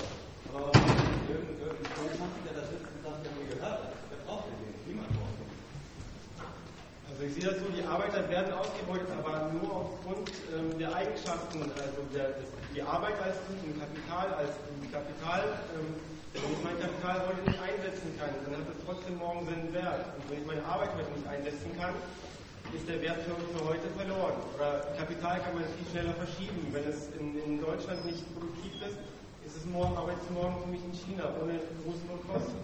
Aber meine Arbeit kann ich nur heute und hier anbieten. So sehe ich das. Und dadurch, weil beide Produktionsfaktoren entlohnt werden müssen, aber äh, das Kapital viel flexibler ist, viel bessere Verhandlungsposition hat, wird, das, äh, wird die Arbeit quasi, oder den Wert der, der Arbeit, die Arbeit produziert, wird ausgebeutet. In diesem Verhandlungsspiel das immer stets stattfindet. So sehe ich das. Du erklärst dir, was du als Ausbeutung bezeichnest, über die ungleichen, na, über die ungleiche Marktmacht beider Seiten. Ja, da lässt du aber auf den, da lässt du den Inhalt raus. Du musst erstmal schon, oder was bewiesen oder gesagt werden soll, ist, naja, letzten Endes arbeiten dann die Arbeiter für den Unternehmer und nicht für sich. Sie verkaufen ihre Arbeitskraft, kriegen dafür einen Lohn und der Unternehmer organisiert deren Arbeit für sein Geschäft. So, und äh, dann ist deren Arbeit ist das Mittel seiner Bereicherung. Und äh, da ist der Gedanke, na, die Arbeit muss entlohnt werden und das Kapital muss entlohnt werden. Das ist der Springpunkt dran und den halte ich für verkehrt. Wenn du mal das Ding außerhalb unserer Gesellschaft nimmst, wie es organisiert ist, dass das Kapital halt jetzt denen gehört, die Vermögen haben und die deswegen, weil sie es besitzen, die anderen dazu zwingen können, dass die anderen für sie arbeiten. Wenn du das mal rauslöst, dann ist Kapital nichts anderes als produzierte Produktionsmittel von gestern. Also dann ist Kapital nichts anderes als die Arbeit von gestern. Produzierte Produktionsmittel. Und produzierte Produktionsmittel einer Gesellschaft müssen nicht entlohnt werden. Die werden benutzt. Und sie müssen ersetzt werden, wenn sie vernutzt werden. Aber dass man die produzierten, da, da, wenn, wenn, du daheim einen Hammer besitzt oder einen Schlagbohrer ne, und dann bohrst du äh, an, an, machst einen Spiegel an die Wand und dann bohrst du Löcher und dübelst, dann entlohnt sie doch den Bohrer nicht. Ja auch, dass, dass das Kapital sein seinen Anteil verdient, weil der Unternehmer die Arbeit organisiert. Und zwar dort organisiert, wo sie offensichtlich am lohnendsten ist. Deswegen springst du ja auch plötzlich nach China rüber. Ne? Und dann, dann, merkst du schon, wenn das Kapital groß genug ist, dann braucht der Unternehmer es gar nicht mehr selber organisieren, dann stellt er sich Leute ein, die das organisieren. In jeder großen Fabrik ist es so, dass das alles Beschäftigte sind. Da, da ist schon dein Argument schon mal dadurch haltlos geworden, dass das Kapital überhaupt einen Anteil bekommen muss dann merkst du, dass es nur die Summe Geldes, die zur Verfügung gestellt wird, die Summe, der Reichtum, der aufgeschätzt ist, der eine Fabrik kauft, in Form von Aktionären sich da eine Fabrik schafft zum Beispiel. Da wird gar keine Arbeit aufgewendet, da wird nur profitiert. Da wird Geld hergegeben, Reichtum, der schon da ist, in abstrakter Form und wird dafür kassiert der Unternehmer ist in dem Sinne dann nicht mehr derjenige, der wirklich die Firma führt, sondern derjenige, der ihn beauftragt, der die Firma führt. Das hat sich dann auch schon wieder. Da trennt sich, da trennt sich das Eigentum und die Funktion des aktiven Kapitalisten. Die trennt sich und das Eigentum ist ein Besitz, ist ein Einkommens, eine Einkommensquelle für sich. Natürlich kriegt dann der Manager, der bezahlte Manager auch ein super Gehalt. Also der macht sozusagen die Kapitalistenarbeit. Aber das, Einkommen, äh, das Eigentum für sich ist ein und wenn die reich genug sind, der entscheidende äh, Einkommens, die entscheidende Einkommensquelle. Und über letzteres ist eigentlich, das ist eigentlich der Punkt, über den man, äh, den man, der, der die Hauptsache ausmacht. Ansonsten kannst du schon sagen, ja, ja, jede Produktion braucht einen Dirigenten, einen, der die Zusammenarbeit organisiert und so. Gut, diese Funktion übernimmt in unserer Gesellschaft halt derjenige, der den ganzen Laden unternimmt. Der Kapitalist. Insofern wäre er vielleicht nicht vollständig überflüssig in einer anderen Gesellschaft, die anders organisiert wäre. Aber soweit er Einkommen aufs Kapital bezieht, ist es nur kapitalistisch nötig, also kapitalistisch vorhanden. Soweit er einen Lohn bezieht als Organisator der Arbeit, naja, das wird es vielleicht anderswo auch geben müssen. Aber das sind zwei sehr gut unterscheidbare Angelegenheiten.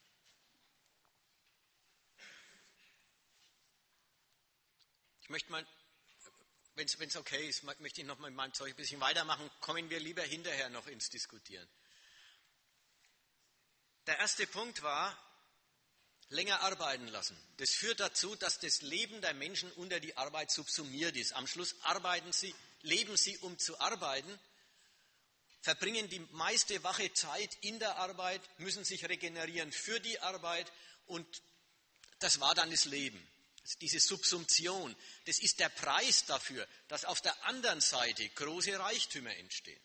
Jetzt die zweite Methode der Steigerung, der Steigerung der Gewinnträchtigkeit der Arbeit. Die zweite Methode, ich sage es mal kurz, ist die Steigerung der Produktivkraft der Arbeit. Also die Vermehrung der Gebrauchswert schaffenden Arbeit, der Gebrauchswert Potenz der Arbeit. Also die Steigerung der wirklichen Reichtumsquellen. Und die dritte Methode, mehr Gewinn aus bezahlter Arbeit zu schlagen, ist einfach die Arbeiter, Arbeitskräfte schlechter zu bezahlen. Ich erzähle es das deswegen, weil ich finde es unglaublich aufschlussreich, dass in unserer Gesellschaft ist das, dass man die Leute verarmt, genauso nützlich für den Zweck des Unternehmens, wie dass man die Quellen des Reichtums vergrößert die Leute ärmer machen und die Quellen des Reichtums steigern, die Quellen des Reichtums verbessern, ist ein und dasselbe. Vom Unternehmer aus überhaupt im Nutzen nicht zu unterscheiden. Und tatsächlich, alle, alle machen alles drei. Die verlängern den Arbeitstag, sie drücken die Löhne und sie steigern die Produktivkraft der Arbeit. Ja. Das Schlimme an der Quelle der Reichtumproduktion im Kapitalismus ist ja die, dass sie überhaupt nur so lange reichtumsfördernd ist, wie sie ein Monopol des Kapitalisten ist, der sie allein hat. So wie diese Produktivitätssteigerung industrieweit durchgesetzt ist, ist es für ihn überhaupt kein Mittel mehr, seinen Reichtum zu vermehren, weil dann konkurrieren die anderen ja mit seinen eigenen Waffen wieder. Da muss er sich schon wieder was Neues einfallen lassen. Und das ist eigentlich eine Verrücktheit, dass es äh, sozusagen immanent immer weiter getrieben werden muss, also als Prinzip. Weil, weil jeder den Vorteil zu erhaschen versucht für eine gewisse Zeit, die anderen mit den Waffen seiner besseren Produktivität, äh, um Geld bringen zu können. Aber das hält nicht lange vor, dann haben sie ihn eingeholt und dann ist diese ganze tolle Ingenieursanstrengung, die er da reingesteckt hat, entwertet worden. verfolgen wir die Seite der Produktivitätssteigerung, weil die ist auch die, die wichtige, weil sie hat ja, die ist ja die Seite, das ist die Quelle des wirklichen Reichtums, das ist die Quelle des materiellen Reichtums. So, die wird in unserer Gesellschaft gesteigert und sie wird in unserer Gesellschaft gesteigert, wie sie historisch noch nie gesteigert worden ist davor. Die Produktivität. Aber warum und für welchen Zweck wird sie gesteigert? Sie wird nur aus einem Zweck gesteigert. Arbeit wird gespart durch bessere Maschinerie aber nur zu dem Zweck, um Lohn zu sparen. Sie wird nicht gesteigert, um dem Arbeiter die Arbeit zu erleichtern. Sie wird nicht gesteigert, damit es mehr Produkt gibt, sondern mehr Produkt pro Stunde ist nur interessant, weil man dann weniger Lohn auf die Produktion einer ganzen Warenkategorie zahlen muss. Entweder in der Form, dass man einen Teil der Belegschaft rausschmeißt, weil ein kleinerer Teil der Belegschaft jetzt die Arbeit von gestern erledigen kann, oder in der Form, dass man die Produktion vergrößert und mit der gegebenen Belegschaft ein größeres Quantum verkäuflicher Ware herstellt.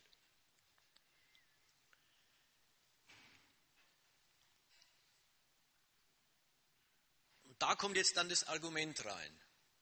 Das Argument, die Steigerung der Produktivkraft der Arbeit, die Vergrößerung der wirklichen Quelle des Reichtums, nur, nur dafür wird sie eingesetzt in unserer Gesellschaft, um die Arbeitskräfte wieder ein Stück weiter von ihrem Produkt zu trennen.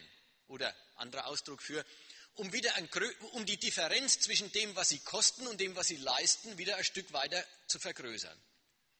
Und wenn ein Unternehmer bei einem gegebenen Marktpreis es hinkriegt, produktiver zu produzieren als andere, dann hat er niedrigere Kosten, niedrigere Lohnkosten nämlich. Es gibt weniger Leute, die von dieser Arbeit leben.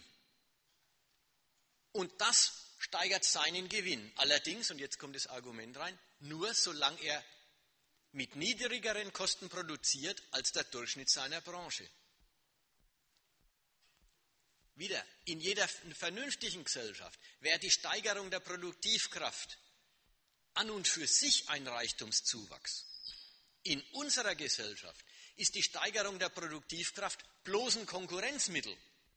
Und sobald das neue Niveau der Produktivität von den anderen erreicht wird, von den Konkurrenten erreicht wird, sinkt der Preis, der, äh, sinkt der Preis, den man für die Ware kriegen kann, reduziert sich die erlösbare Geldsumme und der Nutzen der Produktivitätssteigerung ist wieder dahin. Im Wesentlichen jedenfalls. Ich komme noch zum nächsten Punkt auch noch. Der Nutzen der Produktivitätssteigerung ist dahin. Das heißt, in dieser Gesellschaft ist Produktivität wesentlich ökonomisch nützlich nur als differenzielle, als eine, die anders ist als andere. Nicht absolut. Dabei ist sie als, als Quelle des materiellen Reichtums, ist die Produktivität absolut nützlich. Je höher die Produktivität ist, desto weniger Arbeit ist nötig, um dies und jenes und alles, was es braucht, herzustellen. In unserer Gesellschaft reduziert sich der Nutzen durch, den, durch die Verallgemeinerung des Produktivitätsniveaus. Ja? ja. Wo die Arbeitszeit, die durchschnittliche Arbeitszeit pro Woche gesunken ist. Ist ja auch gar nicht ausgeschlossen, ist ja auch gar nicht auszuschließen. Erstmal ist es äh, eine, Frage, eine Frage des Kampfes, eine Frage dessen, was Arbeiter beanspruchen und was Arbeiter durchsetzen können. Und in einer Zeit, wo Westdeutschland, ich, muss, ich glaube, ich habe das hier schon mal gesagt vor Jahren, wo Westdeutschland in der Weltwirtschaft so eine ähnliche Rolle gespielt hat wie China heute, unglaublich attraktive Produkte im Vergleich zu Amerika und England unglaublich billig. In solchen Zeiten wird die Nachfrage nach Arbeit durchs Kapital immer größer. Auf einmal findet nicht das statt, was ich vorhin erzählt habe. Es gibt immer zu wenig Arbeitsplätze, sondern da gab es mal Jahrzehnte lang, es gibt immer zu wenig Arbeiter. So dass man die Arbeiter aus Italien und bis in die Türkei hergeholt hat. Und in der Zeit, wo so eine Nachfrage nach Arbeit stattfindet, und zwar weil die Arbeit fürs Kapital so außerordentlich ergiebig ist, da können Arbeiter auch die Verkürzung des Arbeitstags mal durchsetzen und sehen, wie lang sich das hält, wie lang sie das halten können. Man, muss, man stellt ja fest, es finden dauernd Angriffe drauf statt. Also das ist kein Widerspruch dagegen. Natürlich, das ist ein dauernder Kampf um Lohn und Lohn und Arbeitszeit. Der ja, also nochmal zu der Produktivität vielleicht was ergänzen muss. Also Stichwort Taylor, Taylorismus. Man kann ja auch die Produktivität, und das ist dann nicht mehr so schön in einer anderen Gesellschaft, dadurch steigern, dass man immer mehr Arbeit in eine Stunde packt. Und äh, auch sehr hin, hin, hin tut, die Leute irgendwie immer mehr diszipliniert und dass sie halt noch sich mehr erschöpfen, ihre Gesundheit mehr verausgaben und halt früher kaputt sind. Sehr, sehr wichtiger Punkt, den wollte ich auch noch bringen. Äh, halt nach hinten geschoben gehabt. Aber es ist wichtig zu sehen, Produktivität ist nicht gleich Produktivität. wenn ich sage, Produktivitätssteigerung ist nach der Seite der, der Wirksamkeit der Arbeit ein Segen, dann gut, gesagt ist gesagt, meine ich auch. Aber im Kapitalismus wird die Produktivität gesteigert, um Lohnkosten zu sparen. Und das hat, das hat Konsequenzen. Das ist eine Steigerung der Produktivität auf Kosten der Arbeiter. Nicht nur im Sinn von, sie kriegen von ihrem Produkt weniger, sondern was da als Produktivität gilt, ist auch eine totale Beschädigung der Leute. Eben Taylorismus, Teilung der Arbeit in immer, in immer kleinere Arbeitsschritte, die immer stupider sind, die immer einseitigere Belastungen erzeugen. Die Seite, dann überhaupt der ganze, der, der ganze Umkreis, dass die Menschen heute anhängselt, dass der Arbeiter nicht mehr Subjekt seines Arbeitsmittels ist. Also dass der Arbeiter nicht sein Instrument benutzt, sondern dass das Instrument ihn benutzt. Dass er Anhängsel einer Maschinenstraße ist und seine Leistung darin besteht, dass er die Arbeit aushält, dass er den Rhythmus aushält, den die Maschine vorgibt. Das sind Formen von Produktivität, da ist völlig klar, das sind die Menschen Mittel der Erzeugung abstrakter, also der Vergegenständlichung abstrakter Arbeit. Darum geht es, abstrakte Arbeit vergegenständlichen. Und so schaut deswegen der Arbeitsplatz aus. Und äh, so eine Produktivität würde man, wenn man sagt, die Arbeiter sind, die, die organisieren sich ihre Welt, die organisieren ihre, die ihnen nötige Arbeit. So eine Produktivität würde man überhaupt nie wollen. Also insofern ist die Steigerung der Produktivkraft der Arbeit in unserer Gesellschaft ein einziger Kampf auch des Unternehmens gegen die Selbstständigkeit und die Fähigkeit, widerständig zu sein auf der Seite der Arbeiter. Man nimmt denen immer mehr weg, wovon der Unternehmer abhängen würde. Nur dann kann er ihr Arbeitstempo immer mehr beschleunigen. Sodass am Schluss rauskommt, alle geistigen Potenzen der Arbeit, die doch beim Handwerker im, in der Albrecht-Dürer-Zeit, ja, die waren dort doch noch beieinander. Das Denken, das es braucht, dann den Plan, den man macht, wenn man Arbeit sich vornimmt, die Kunstfertigkeit, mit Instrumenten umzugehen und so weiter. Alles das ist in der modernen Welt abgetrennt vom Arbeiter. Alle geistigen Potenzen existieren als Produkte der Wissenschaft in dem Apparat, mit dem der Prolet konfrontiert wird. Und er ist eigentlich bloß noch der dumme, der dumme Tölpel, der das aushalten muss, was die Maschine mit ihm macht. Also es gibt verschiedene Formen der Konkretisierung der abstrakten Arbeit. Aber wenn wir jetzt diese tayloristischen Arbeitsplätze oder den Automatenbediener geistig vor uns haben, dann ist, dann ist dieses, wovon vorhin mal die Rede war, in der Gesellschaft kommt es darauf an, Hirn, Muskel, Nerv zu verausgaben, das schafft Reichtum. Da ist es schon sehr sinnfällig geworden. Sodass die Frage, ist es eine Realabstraktion oder ist es, eine, äh, oder ist es bloß gedankliche Abstraktion, die ist fehl am Platz. Gerade weil es darauf ankommt, weil im Tausch die, Waren, die Arbeiten gleichgesetzt werden, also die, im Tausch wird die Arbeit abstrakt gemacht. Sie gilt als Wertschaffende bloß als abstrakte, als Verausgabung. Und weil es jetzt darauf ankommt, Geldwert, Geldwert ist zu erzeugen, deswegen schaut die Arbeit auch so aus. So sehr, dass dann die Leute auch sagen, das ist ein Job. Und der Mensch wechselt zwischen Fritten, Frittenbrater und Lastwagenfahrer und Automatenbediener locker hin und her, weil alles dasselbe ist.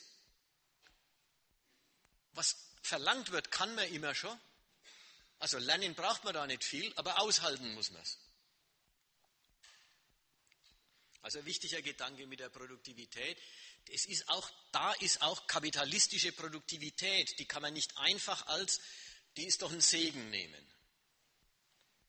Auf der anderen Seite, nach der Seite der Wirkung hin, ist sie, also nach der Seite der Wirkung, in einer Stunde wird viel mehr erzeugt als früher auf einem niedrigeren Niveau der Produktivität. Nach der Seite hin ist es ein Segen und da wird auch eine unkapitalistische Gesellschaft Wert auf das legen müssen, aber nicht auf eine Produktivität auf Kosten der Arbeiter. Also jetzt wollte ich den letzten Ding noch sagen, da, der, der da hingehört, nämlich jetzt ist die ganze Produktivkraft, die den Arbeitern zu ihrem Schaden abgerungen wird, dann bloß ein Konkurrenzmittel und nützt bloß in dem Maß, in dem sie größer ist als die Produktivität des Konkurrenzbetriebs. Und wenn der Konkurrenzbetrieb eingeholt hat, ist der ganze Nutzen wieder weg. Ja, das ist auch so. Deswegen hört man bei uns unser Bundespräsident, wie hält sich Deutschland, wie hält sich Deutschland in der globalisierten Wirtschaftsweise? Nicht durch Wissen, durch Wissensvorsprünge. Ja, nicht, nicht naturwissenschaftlich-technisches Wissen, sondern der Unterschied unseres Wissensstands zu anderen ist eine Reichtumsquelle der Nation. Wenn es die anderen auch schon wissen, dann ist unser Wissen nichts mehr wert. Also auch da, die Produktivität hängt vom Wissen ab, nicht vom Wissensvorsprung. Bloß die Konkurrenztauglichkeit vom Wissen, die hängt vom Vorsprung ab. Und wenn sich alles wieder reduziert hat, dann ist der Nutzen der Produktivität für die Produktionsweise einerseits dahin und andererseits reduziert darauf, dass die Produkte, die auch der Arbeiter kauft, auch billiger werden durch die Produktivitätssteigerung. Die Produkte, die in den Umkreis seines Konsums eingehen, sind auch billiger geworden. Und in dem Maß, in dem sie billiger geworden sind, gibt es einen bleibenden Nutzen der Produktivitätssteigerung fürs Kapital. Nämlich, die Arbeiter sind billiger zu haben, ohne dass sie weniger konsumieren. Ihr Leben kostet weniger. Ihr Leben kostet weniger abstrakte Arbeit. Also können Sie mehr abstrakte Arbeit für die Firma verrichten.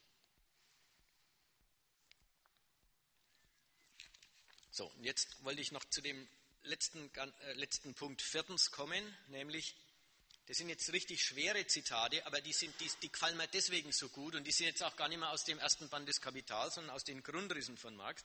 Die gefallen mir deswegen so gut, weil sie selber von ihm Beiträge zu dem Thema sind, die Arbeit, abstrakte Arbeit ist die Quelle des Werts.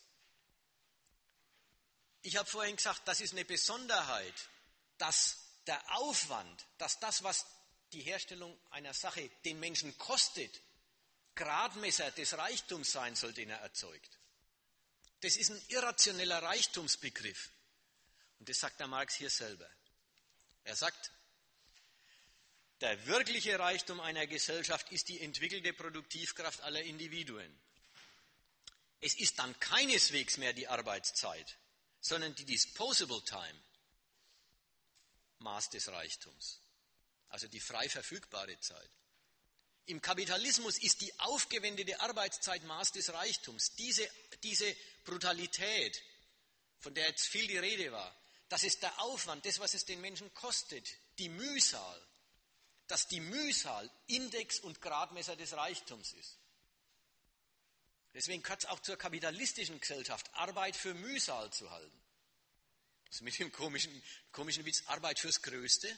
Wir brauchen Arbeit, wir leben von Arbeit, Arbeit ist das Oberste und gleichzeitig das Gegenteil, Arbeit ist Mühsal. Das rationelle Verhältnis. Arbeit ist der notwendige Aufwand, den treibt man für die Sachen, die man haben will. Und den reduziert man, wenn er sich reduzieren lässt. Dieses rationelle Verhältnis gibt es hier nicht. Hier ist Arbeit der höchste Wert, den man dann auch noch mit ethischen Werten versieht. Der Mensch verwirklicht sich in der Arbeit und lauter so Zirkus. Und genauso umgekehrt, Arbeit ist Mühsal. Unter vernünftigen Verhältnissen ist Arbeit weder Mühsal noch das Höchste. Es ist einfach ein zweckmäßiger, notwendiger Aufwand. So, und hier heißt es also, das wahre Kriterium des Reichtums ist Disposable Time, aber doch nicht die Arbeitszeit, aber es ist doch nicht die Arbeitszeit Maß des Reichtums. Die Arbeitszeit, kommt jetzt, die Arbeitszeit als Maß des Reichtums, setzt den Reichtum selbst als auf Armut gegründet. Ist das klar? Das ist, muss so sein. Wenn, wenn die Arbeitszeit Maß des Reichtums ist, dann ist der Reichtum so groß, wie ausgenutzte Menschen rumlaufen.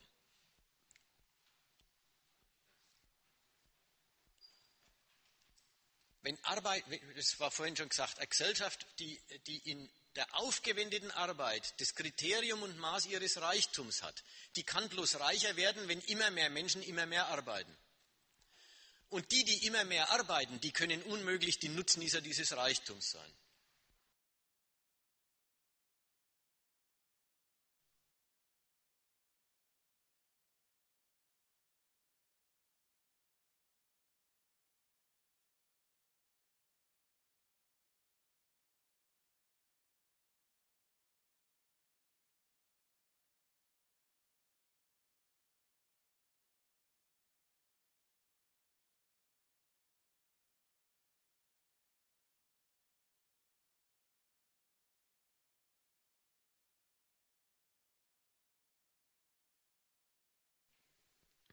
Also, die Arbeitszeit als Maß des Reichtums setzt den Reichtum selbst als auf Armut begründet und die Disposable Time nur existierend im und durch den Gegensatz zur Surplusarbeit oder Setzen der ganzen Lebenszeit des Individuums als Arbeitszeit und Degradation desselben daher zum bloßen Arbeiter, Subsumption des Menschen unter die Arbeit. Vielleicht muss man auch da noch sagen, gemeint ist da oben, also Arbeitszeit als Maß des Reichtums setzt den Reichtum auf Armut begründet. Und die Disposable Time nur existierend im und durch den Gegensatz zur Surplusarbeit. Das ist auch wichtig, der Gedanke. Es gibt ja in unserer Gesellschaft Disposable Time. Frei verfügbare Zeit. Aber in welcher Form? Erstens in der Form einer wirklich einer Klasse reicher Leute, die nicht arbeiten.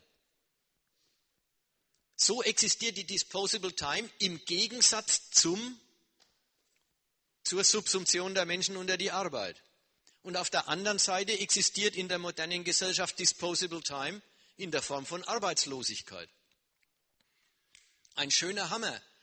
Je mehr, je, je mehr, je leichter die Waren erzeugt werden, je mehr Arbeit überflüssig wird, nicht desto größer ist der Reichtum dieser Gesellschaft, sondern desto mehr arme Leute gibt es.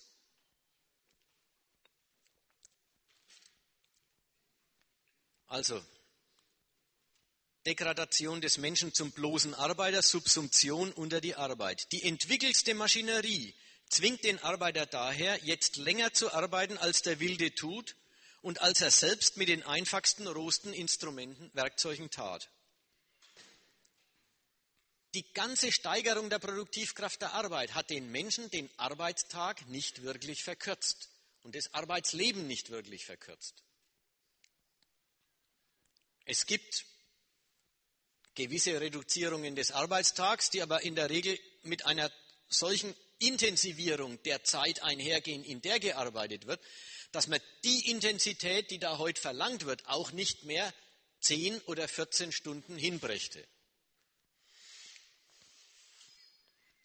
Sobald die Arbeit in unmittelbarer Form aufgehört hat, die große Quelle des Reichtums zu sein, hört und muss aufhören, die Arbeitszeit sein Maß zu sein und daher der Tauschwert Maß des Gebrauchswerts. Also in dem Maß, in dem die Produktivität der Arbeit fortschreitet, es also gar nicht mehr am, Arbeits-, am zeitlichen, am stündlichen Arbeitsaufwand hängt, wie viel Reichtum rauskommt ist es absurd, die Arbeitszeit als Maß des Reichtums zu nutzen. Und der Zustand ist längst erreicht.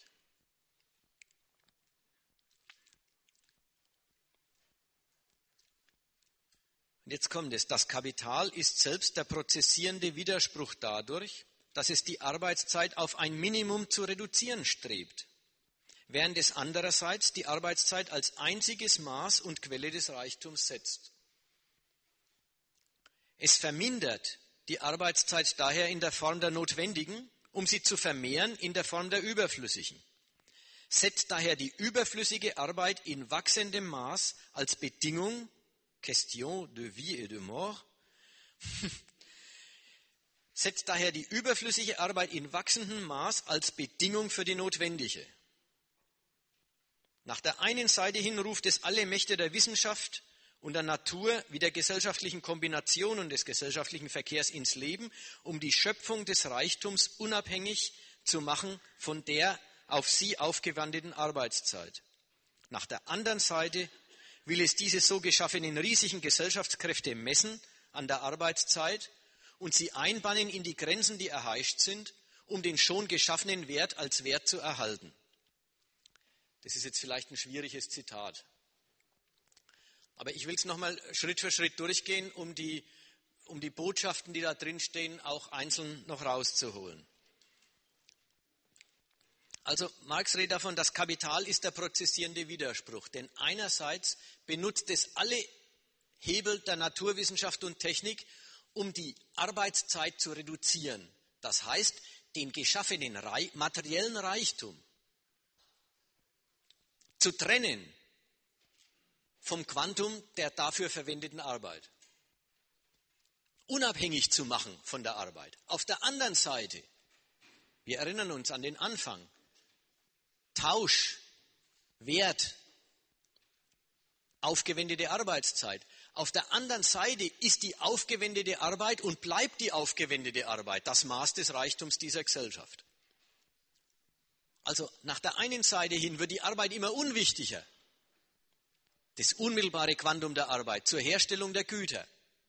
Nach der anderen Seite wird alles gemessen an und unterworfen unter die Prämisse, dass es sich in aufgewandte, in aufgewandter Arbeit zu rechnen hat.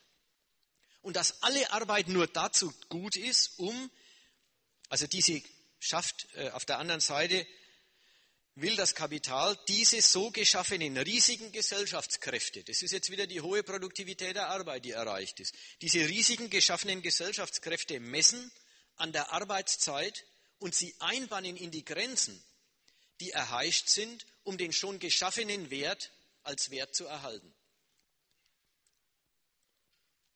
Also auf der einen Seite strebt das Kapital äh, dazu, die Produktivität ewig zu steigern. Auf der anderen Seite band es die so geschaffenen Gesellschaftskräfte in die Rechnung ein, in der Reichtum bloß aufgewendete Arbeit ist. Und unterwirft alles dem Kriterium, dass es sich, dass Arbeit sich fürs Kapital lohnen muss. Das ist das, den schon geschaffenen Wert, der als Kapital existiert, als Wert zu erhalten. Jetzt kommt was ganz Absurds raus. Diese Gesellschaft leidet am Schluss, weil sie, die, weil sie den Wert vermehren will an einem Überfluss an Produktivkräften. Alle früheren Gesellschaften haben gelitten an einem Mangel an Produktivkräften. Alle frühere Not ist entstanden, weil es irgendwas nicht gegeben hat, was man gebraucht hätte. In unserer Gesellschaft entsteht neue Not, weil es von allem zu viel gibt. Das Kapital reduziert die notwendige Arbeit, reduziert die Anzahl der benutzten Arbeiter. Und man muss sagen, und verkleinert sich selber den Markt für seine Produkte dadurch, dass es die überflüssigen Arbeiter natürlich auch als Kunden tot macht.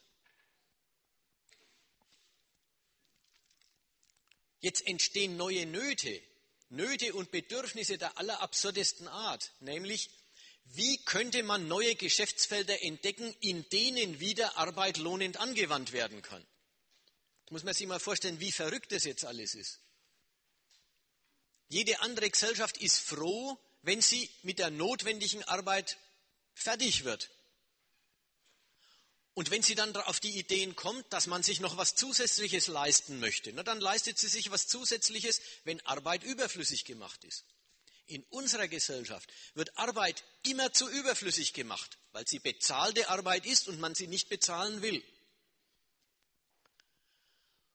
Und wenn sie dann überflüssig ist, kriegt das Kapital das Problem, dass die Waren schwer verkäuflich sind, die es loswerden will, und, hat, und, stellt, und, und sucht nach neuen Gelegenheiten, nach neuen Geschäftsfeldern, wo man wieder mit Gewinn was herstellen könnte. Weil der Geldreichtum wachsen muss, ist der Reichtum an materiellen produzierten Gütern und vor allen Dingen der Reichtum an Produktivkräften ein Hindernis, Geld zu machen.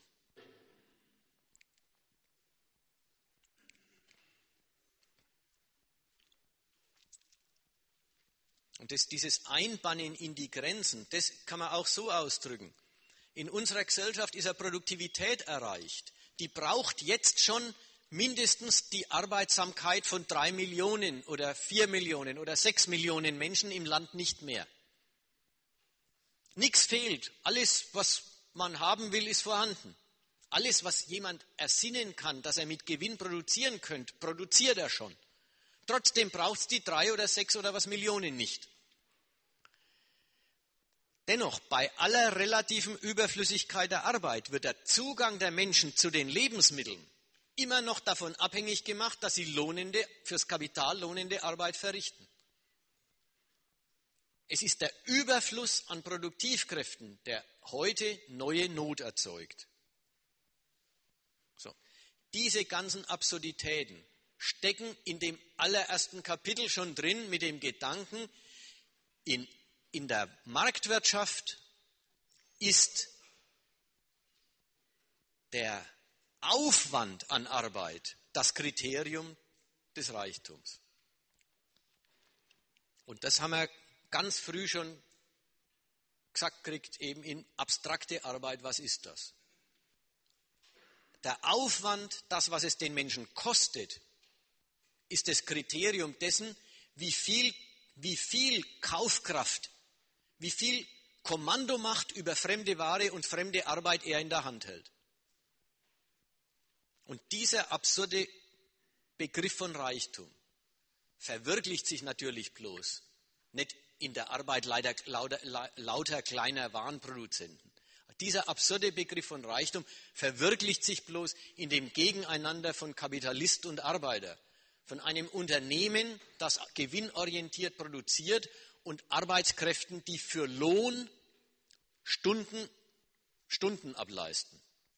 Also die für Lohn abstrakte Arbeit leisten.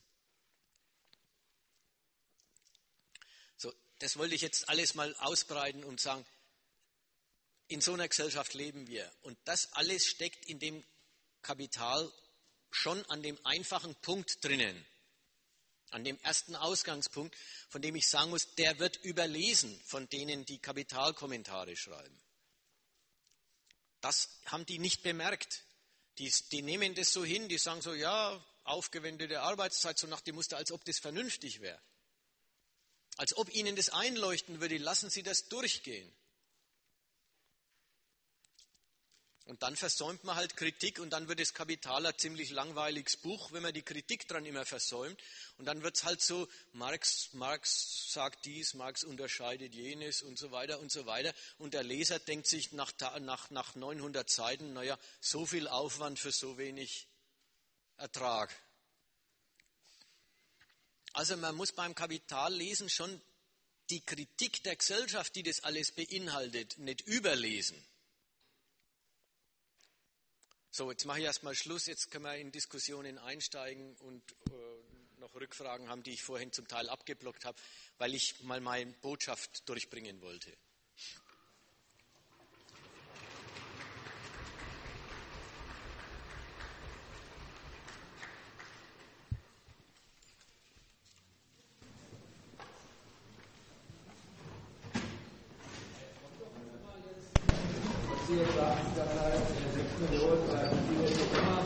sind halt überflüssig zum Arbeiten. Jetzt wird einmal gesagt, ja, an sich sind sie nicht überflüssig, sie sind bloß zu teuer. Ist doch jetzt die neue Argumentation. Deshalb ja. die Löhne ja runter. Ja. Dann werden sie ja wieder nützlich. Ja, ist ein, neuer Ausdruck, ja. Haben, haben alle es hören können. Er sagt, naja, nehmen wir doch mal die wirtschaftspolitischen Ideologien, die bei uns kursieren da heißt es doch nicht, die sechs Millionen sind überflüssig, sondern das heißt immer, Arbeit gäb's, sie ist halt zu teuer. Das ist ein interessanter Punkt, äh, äh, wenn man das mal so fasst. Arbeit gäb's, aber ist, sie ist halt zu teuer. Das heißt, zu dem Preis, zu dem man gestern Arbeitskräfte lohnend anstellen konnte, kann man es heute nicht mehr. Das heißt, der Zuwachs an Reichtum drückt sich so aus, dass die Schwelle der Benutzung von die Schwelle der lohnenden Benutzung von Arbeit heute höher hängt als vor 20 Jahren. Das heißt, Arbeit muss fürs Kapital ergiebiger sein als vor 20 Jahren. Der Arbeiter muss billiger sein als vor 20 Jahren, damit er fürs Kapital auf der heutigen Schwelle der Produktivität noch lohnend ist. Und so kann man den Satz dann voll nehmen. Und übrigens, wenn die jetzt heute alle so angeben und sagen, wir haben doch einen prima, Wirtschafts-, einen prima Wirtschaftsaufschwung hingekriegt, wir haben eine Million Arbeitsplätze geschaffen. Ja, wodurch? Dadurch, dass sie Billiglöhner, Zeitarbeiter, Hartz, wie heißt's, äh, ein Euro-Jobber, Ich-AGs, dass sie lauter Hungerlöhne zahlen. Damit haben sie eine Million, ja, haben sie die Nachfrage für eine Million zusätzlicher Arbeitskräfte wirklich kreiert. Man kann sagen, und wenn die Menschen umsonst arbeiten würden, dann könnten sie noch viel mehr Arbeitsplätze bauen. Gibt es ja auch schon. Ja. Ja. Ja. Aber den, den Hammer, je reicher die Gesellschaft wird, desto höher hängt die Latte für die lohnende Beschäftigung von Arbeitskräften.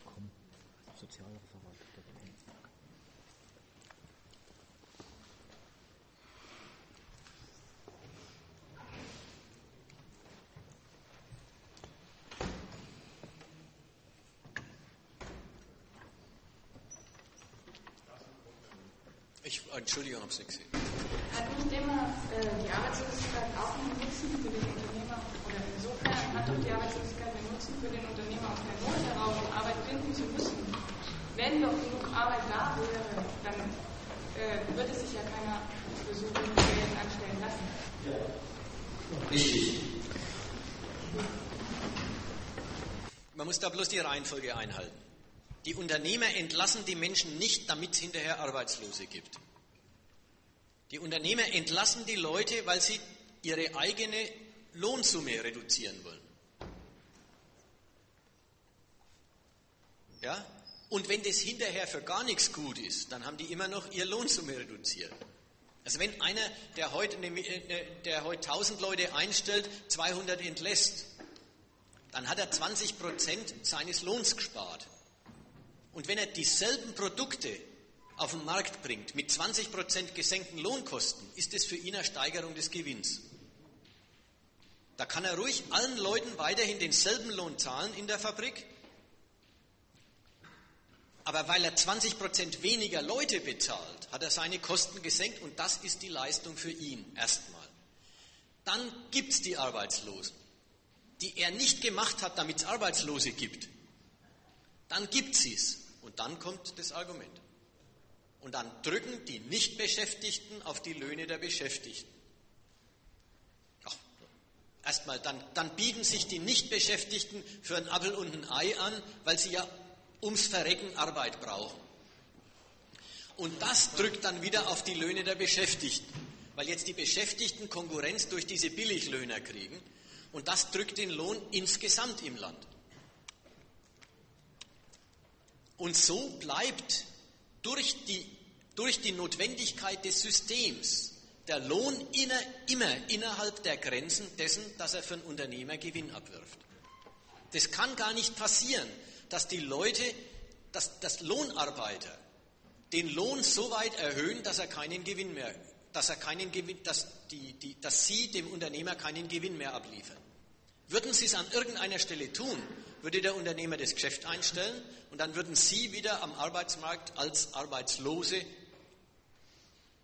sich billig anbieten müssen. So ist die Arbeitslosigkeit, der Arbeitsmarkt ist der Regulator, der den Lohn notwendigerweise immer innerhalb der Grenzen der Profitabilität hält. Außer die Leute stürzen das Ganze. Außer die, außer die sagen, sie außer sie kämpfen um Lohn und wissen drum, dass die Rücksicht auf die Zukunft des Betriebs ihr Unterordnung unter das feindliche Interesse ist.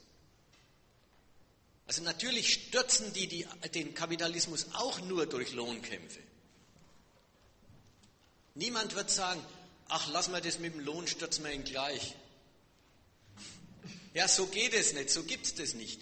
Aber das ist der entscheidende Unterschied, ob ein Lohnkampf das gegnerische Interesse als das ist mir prinzipiell feindlich, wenn es meine Forderung nicht verträgt, ist es mir gerade recht, wenn es untergeht. Ob man so dazu steht oder ob man so dazu steht wie die deutschen Gewerkschaften, die sagen, wir müssen unsere Lohnforderungen natürlich so einrichten, dass sie die Konkurrenzfähigkeit der deutschen Wirtschaft, die deutsche Konjunktur, die Gewinnsituation, die Investitionsfähigkeit deutscher Unternehmer nicht beschädigen.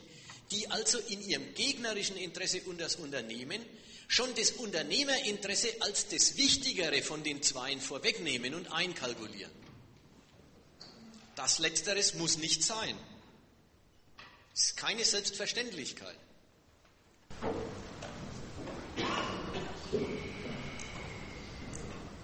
Aber ist dieser Gesichtspunkt des Unternehmers, Unternehmerinteresses nicht schon mit drin in dem Kampf um Lohn? Nein. Nein. Es ist so, man kann so sagen, der Arbeiter steht in einem blöden Widerspruch. mit seinem Interesse im Kapitalismus.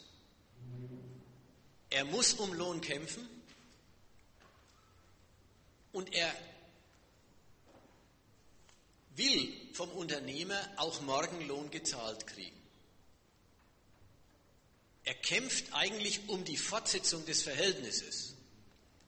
Und das ist ein Widerspruch, denn den Unternehmer bekämpfen, ihm schädigen, ihm was abzwingen ist natürlich dann schon irgendwo auch eine Schwäche von, äh, man erzeugt auch eine Schwäche der Gegenseite. Geld, das man dem wegnimmt, hat er wirklich nicht mehr zum Investieren. Sodass der Arbeiter, wenn er dran denkt, er will morgen und übermorgen auch noch vom Unternehmer beschäftigt werden, er nahegelegt kriegt, dann ordne ich mein Interesse eben der Zukunft des Betriebs unter. Dann muss ich aber darauf verzichten, was durchzusetzen. In dem Widerspruch steht er. Wie er sich in dem Widerspruch entscheidet, ist nicht vorweg ausgemacht. Und verkehrt finde ich all die Linken, die sagen, na, wenn schon einer Lohn will, dann ist er schon beim DGB gelandet. Wenn schon einer Lohn will, dann will er die Unterordnung unter die Kapitalrendite. Dann will er abhängige Variable des Gewinns sein. Nein, so ist es nicht. Erstmal, wenn einer überhaupt sich aufstellt und Lohn fordert, dann stellt er sich als Interessensgegner auf. Hält er an der Seite des Interessensgegners fest, dann darf er halt keine Rücksicht auf, den, auf, den, auf die Gesundheit der Gegenseite nehmen. Will er Rücksicht auf die Gesundheit der Gegenseite nehmen, muss er gegen sein eigenes Interesse sein. Also muss er sich entscheiden in diesem Widerspruch. Aber nicht richtig ist, wer Lohn will, der ist doch eh schon verratzt. Oder der ist doch eh schon systemimmanent und damit ist doch alles für alle Ewigkeit entschieden. Das stimmt nicht. Es ist ein Widerspruch, Lohn zu wollen, ja. Und in dem Widerspruch muss man sich so oder so entscheiden. Die deutschen Gewerkschaften haben sich sehr klar entschieden. Und man merkt, und wenn dann mal eine Gewerkschaft mal was Unerwartetes tut, wie die GDL jetzt, wirklich, das muss ja gar nicht viel anders sein, als was die anderen machen. Bloß, dass es einfach nicht gleich das ist, was die anderen machen. Ist im Land der Teufel los, so nach dem Muster, kann in unserer Gesellschaft überhaupt überleben, wenn wir solche Gewerkschaften dulden? Also da merkt man, wie, wie auf einmal dieser ganze Laden sich zum Klassenkampf von oben bekennt. Bloß wenn mal irgendwer, irgendeine kleine Mannschaft sagt, jetzt sieht sie mal nicht mehr alles ein. Also insofern, das ist eine Frage des Kampfes und es ist eine Frage, ob man ins eigene Fordern das gegnerische Interesse, das gegen einsteht, das gegen den Lohn, den man will, steht, ob man das gleich ins eigene Fordern aufnimmt. Wenn man das tut, ja, dann ist man das, dann will man abhängige Variable sein. Aber, das, aber den Widerspruch wird man ja nicht los. Es ist ja kein Glück, abhängige Variable zu sein. Es ist ja das Bekenntnis, dass man keinen Lohn fordern kann. Oder kaum einen. Also es wurde jetzt eigentlich, versteht jetzt so, dass praktisch so wie die deutschen Gewerkschaften das machen, sie, sie rechnen vorher aus, wie stark kann denn der Unternehmer maximal belastet werden. Und da sage ich, da komme ich halt auf einen Wert und sage dann, das ist etwa 15 Euro die Stunde oder was auch immer sei. Aber wenn ich jetzt halt sage, versuche es einfach mal mit 30 Euro. Das ist klar, ja. Dieses, diese Geschichte hat. Diese Geschichte geht über die Quantität. Ja, ich sage 30. Da weiß ich natürlich auch, na 30 wäre der vielleicht konkurrenzfähig, aber da ist mir egal, wollen wir sehen, was da rauskommt. Ja, übrigens, die sind auch nicht gleich nicht konkurrenzfähig. Die sind dann auf ihre Mittel. Und erstmal findet dann einfach ein Kampf statt. Und was heute passiert ist, der Kampf ist immer vorweg entschieden, weil die Gewerkschaft das Interesse der Gegenseite schon als quasi das Sachgesetz der eigenen Ansprüche vorwegnimmt. Deswegen, wie gesagt, wie, wie du sagst, du sagst es genau richtig. Erst sagt die Gewerkschaft, wie viel ist wie viel ist ein konjunkturell wünschenswert? Da sagen sie, naja, also 2% Inflation und 4% Produktivitätssteigerung, von denen können wir höchstens die Hälfte verlangen, also sagen wir 2 plus 2 sind 4. Die wollen wir natürlich nicht, wir wollen wir 3,5, dann fordern wir 6 und wenn wir dann 3,5 kriegen, also wenn wir über der Mitte abschließen, schaut es gut aus. Ja, und wer so antritt, mit dem kann man prima Tarifverhandlungen führen. Bis hin zu den Formen, wie das jetzt auch im Sinne des Vortrags, ne? ähm, dass die heutzutage wirklich nur noch fordern, wir wollen überhaupt Arbeit, also Standortsicherung, ne? und dafür werfen wir alles in die Waagschale, was eigentlich vom Arbeiterstand immer irgendwie noch interessant an diesem Standortsicherung wäre, Lohnleistung und so weiter.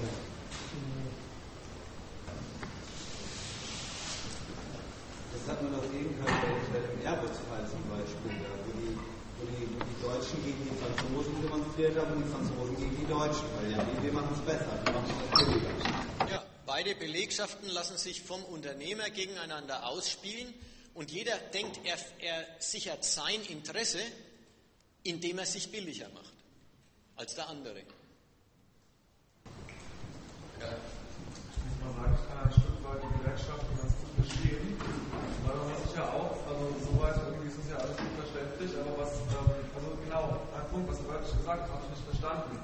das Unternehmen, das wäre immer noch konkurrenzfähig, auch wenn man seine Forderung durchsetzt. Ähm, wenn ich beim, ich bin Krankenpfleger von Beruf, wenn ich äh, bei meinem ambulanten Pflegedienst mit meinen Kollegen zusammen statt äh, die 6 Euro die Stunde, die wir im Moment kriegen in Berlin, äh, auf einmal 30 Euro die Stunde fordern, kriege das durch. Der Laden der hält keinen Monat durch.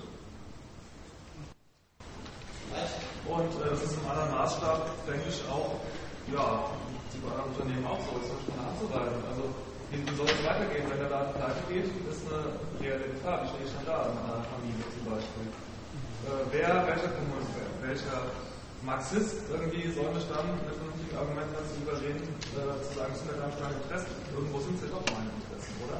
Also wenn ich dann arbeitslos dastehe und einen Monat lang 30 Euro kriege, dann aber nicht mehr. Verstehe ich, ja.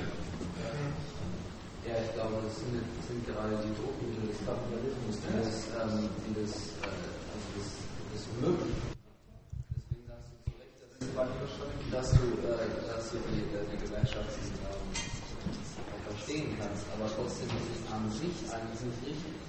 Weil die Gewerkschaften irgendwas wollen, aber von, äh, von vornherein Konzessionen machen.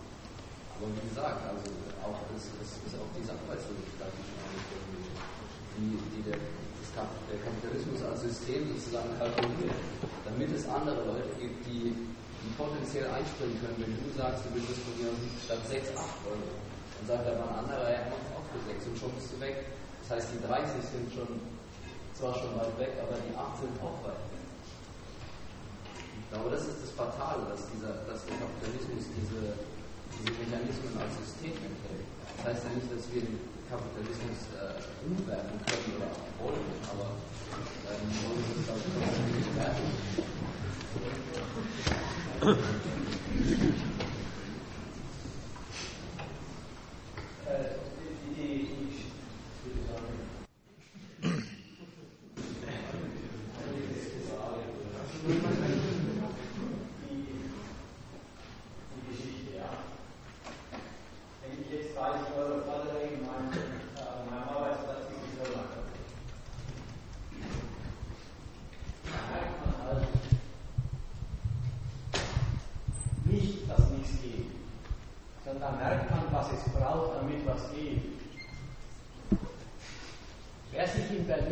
es gibt 100 Krankenpflegedienste, ich bin in einem.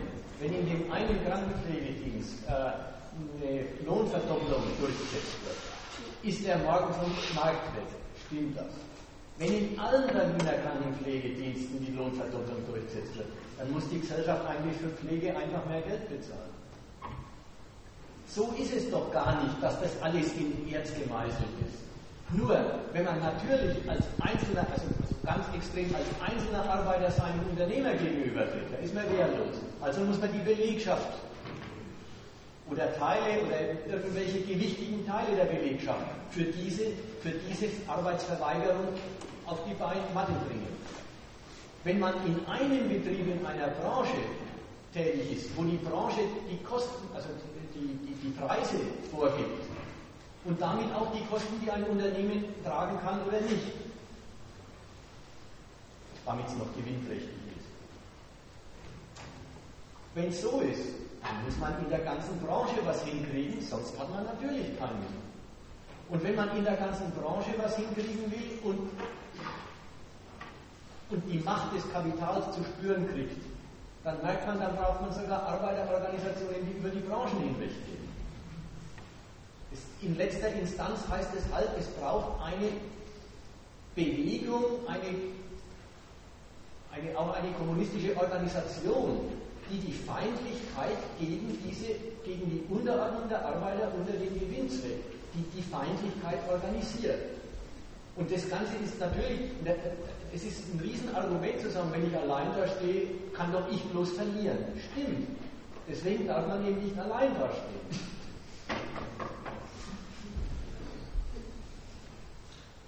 Gut. Also, das Ganze war jetzt, ja. Ich möchte dazu sagen, der Skandal jetzt hier bei der GDL, der ist doch auch, dass die dort Tagsverhaftigten, die wissen, Kampfeswille zeigen. Und, und, und äh, ist ja auch wirklich so, da ernst sich auch richtig, dass dieser Streik auch in weiten Teilen der Bevölkerung auf Sympathie stößt. Dass halt doch auch viele Leute sagen, na Mensch, wehren sich wenigstens. Haben, die haben eben Kampfeswillen. Das auch nur im Augenblick bewusst sein, man hat sich, also von vielen Leuten in vielen Branchen, man hat sich Furchtbares herunterdrücken in den letzten Jahrzehnten gefallen lassen. Und der, der, die Vorstellung, es wäre nicht schlecht, wenn irgendwelche mal anfangen würden, sich zu wehren, das sagen viele, die nicht, selber nicht dran denken. Gut. Soweit, ja, Ich will noch eins sagen, das war jetzt ein Einstieg und zugleich ein bisschen ein Überblick, ein etwas einseitiger, denn ich habe ja alles andere ausgeblendet, einseitiger Durchziehen durch das Kapital. Es sollte auch als Werbung und als Vorlauf für einen Kapitalkurs sein, der hier in Berlin gemacht wird. Und da steht Ort und Zeit äh, hier an der Tafel angeschrieben. Wer also jetzt da ein bisschen Interesse gefasst hat und gemerkt hat, dass in dem Buch wirklich was drinsteckt äh, zum Kapieren und mit nach Hause nehmen, der soll mal schauen, ob er nicht die Zeit erübrigt, äh, da regelmäßig Mittwochabends hinzugehen.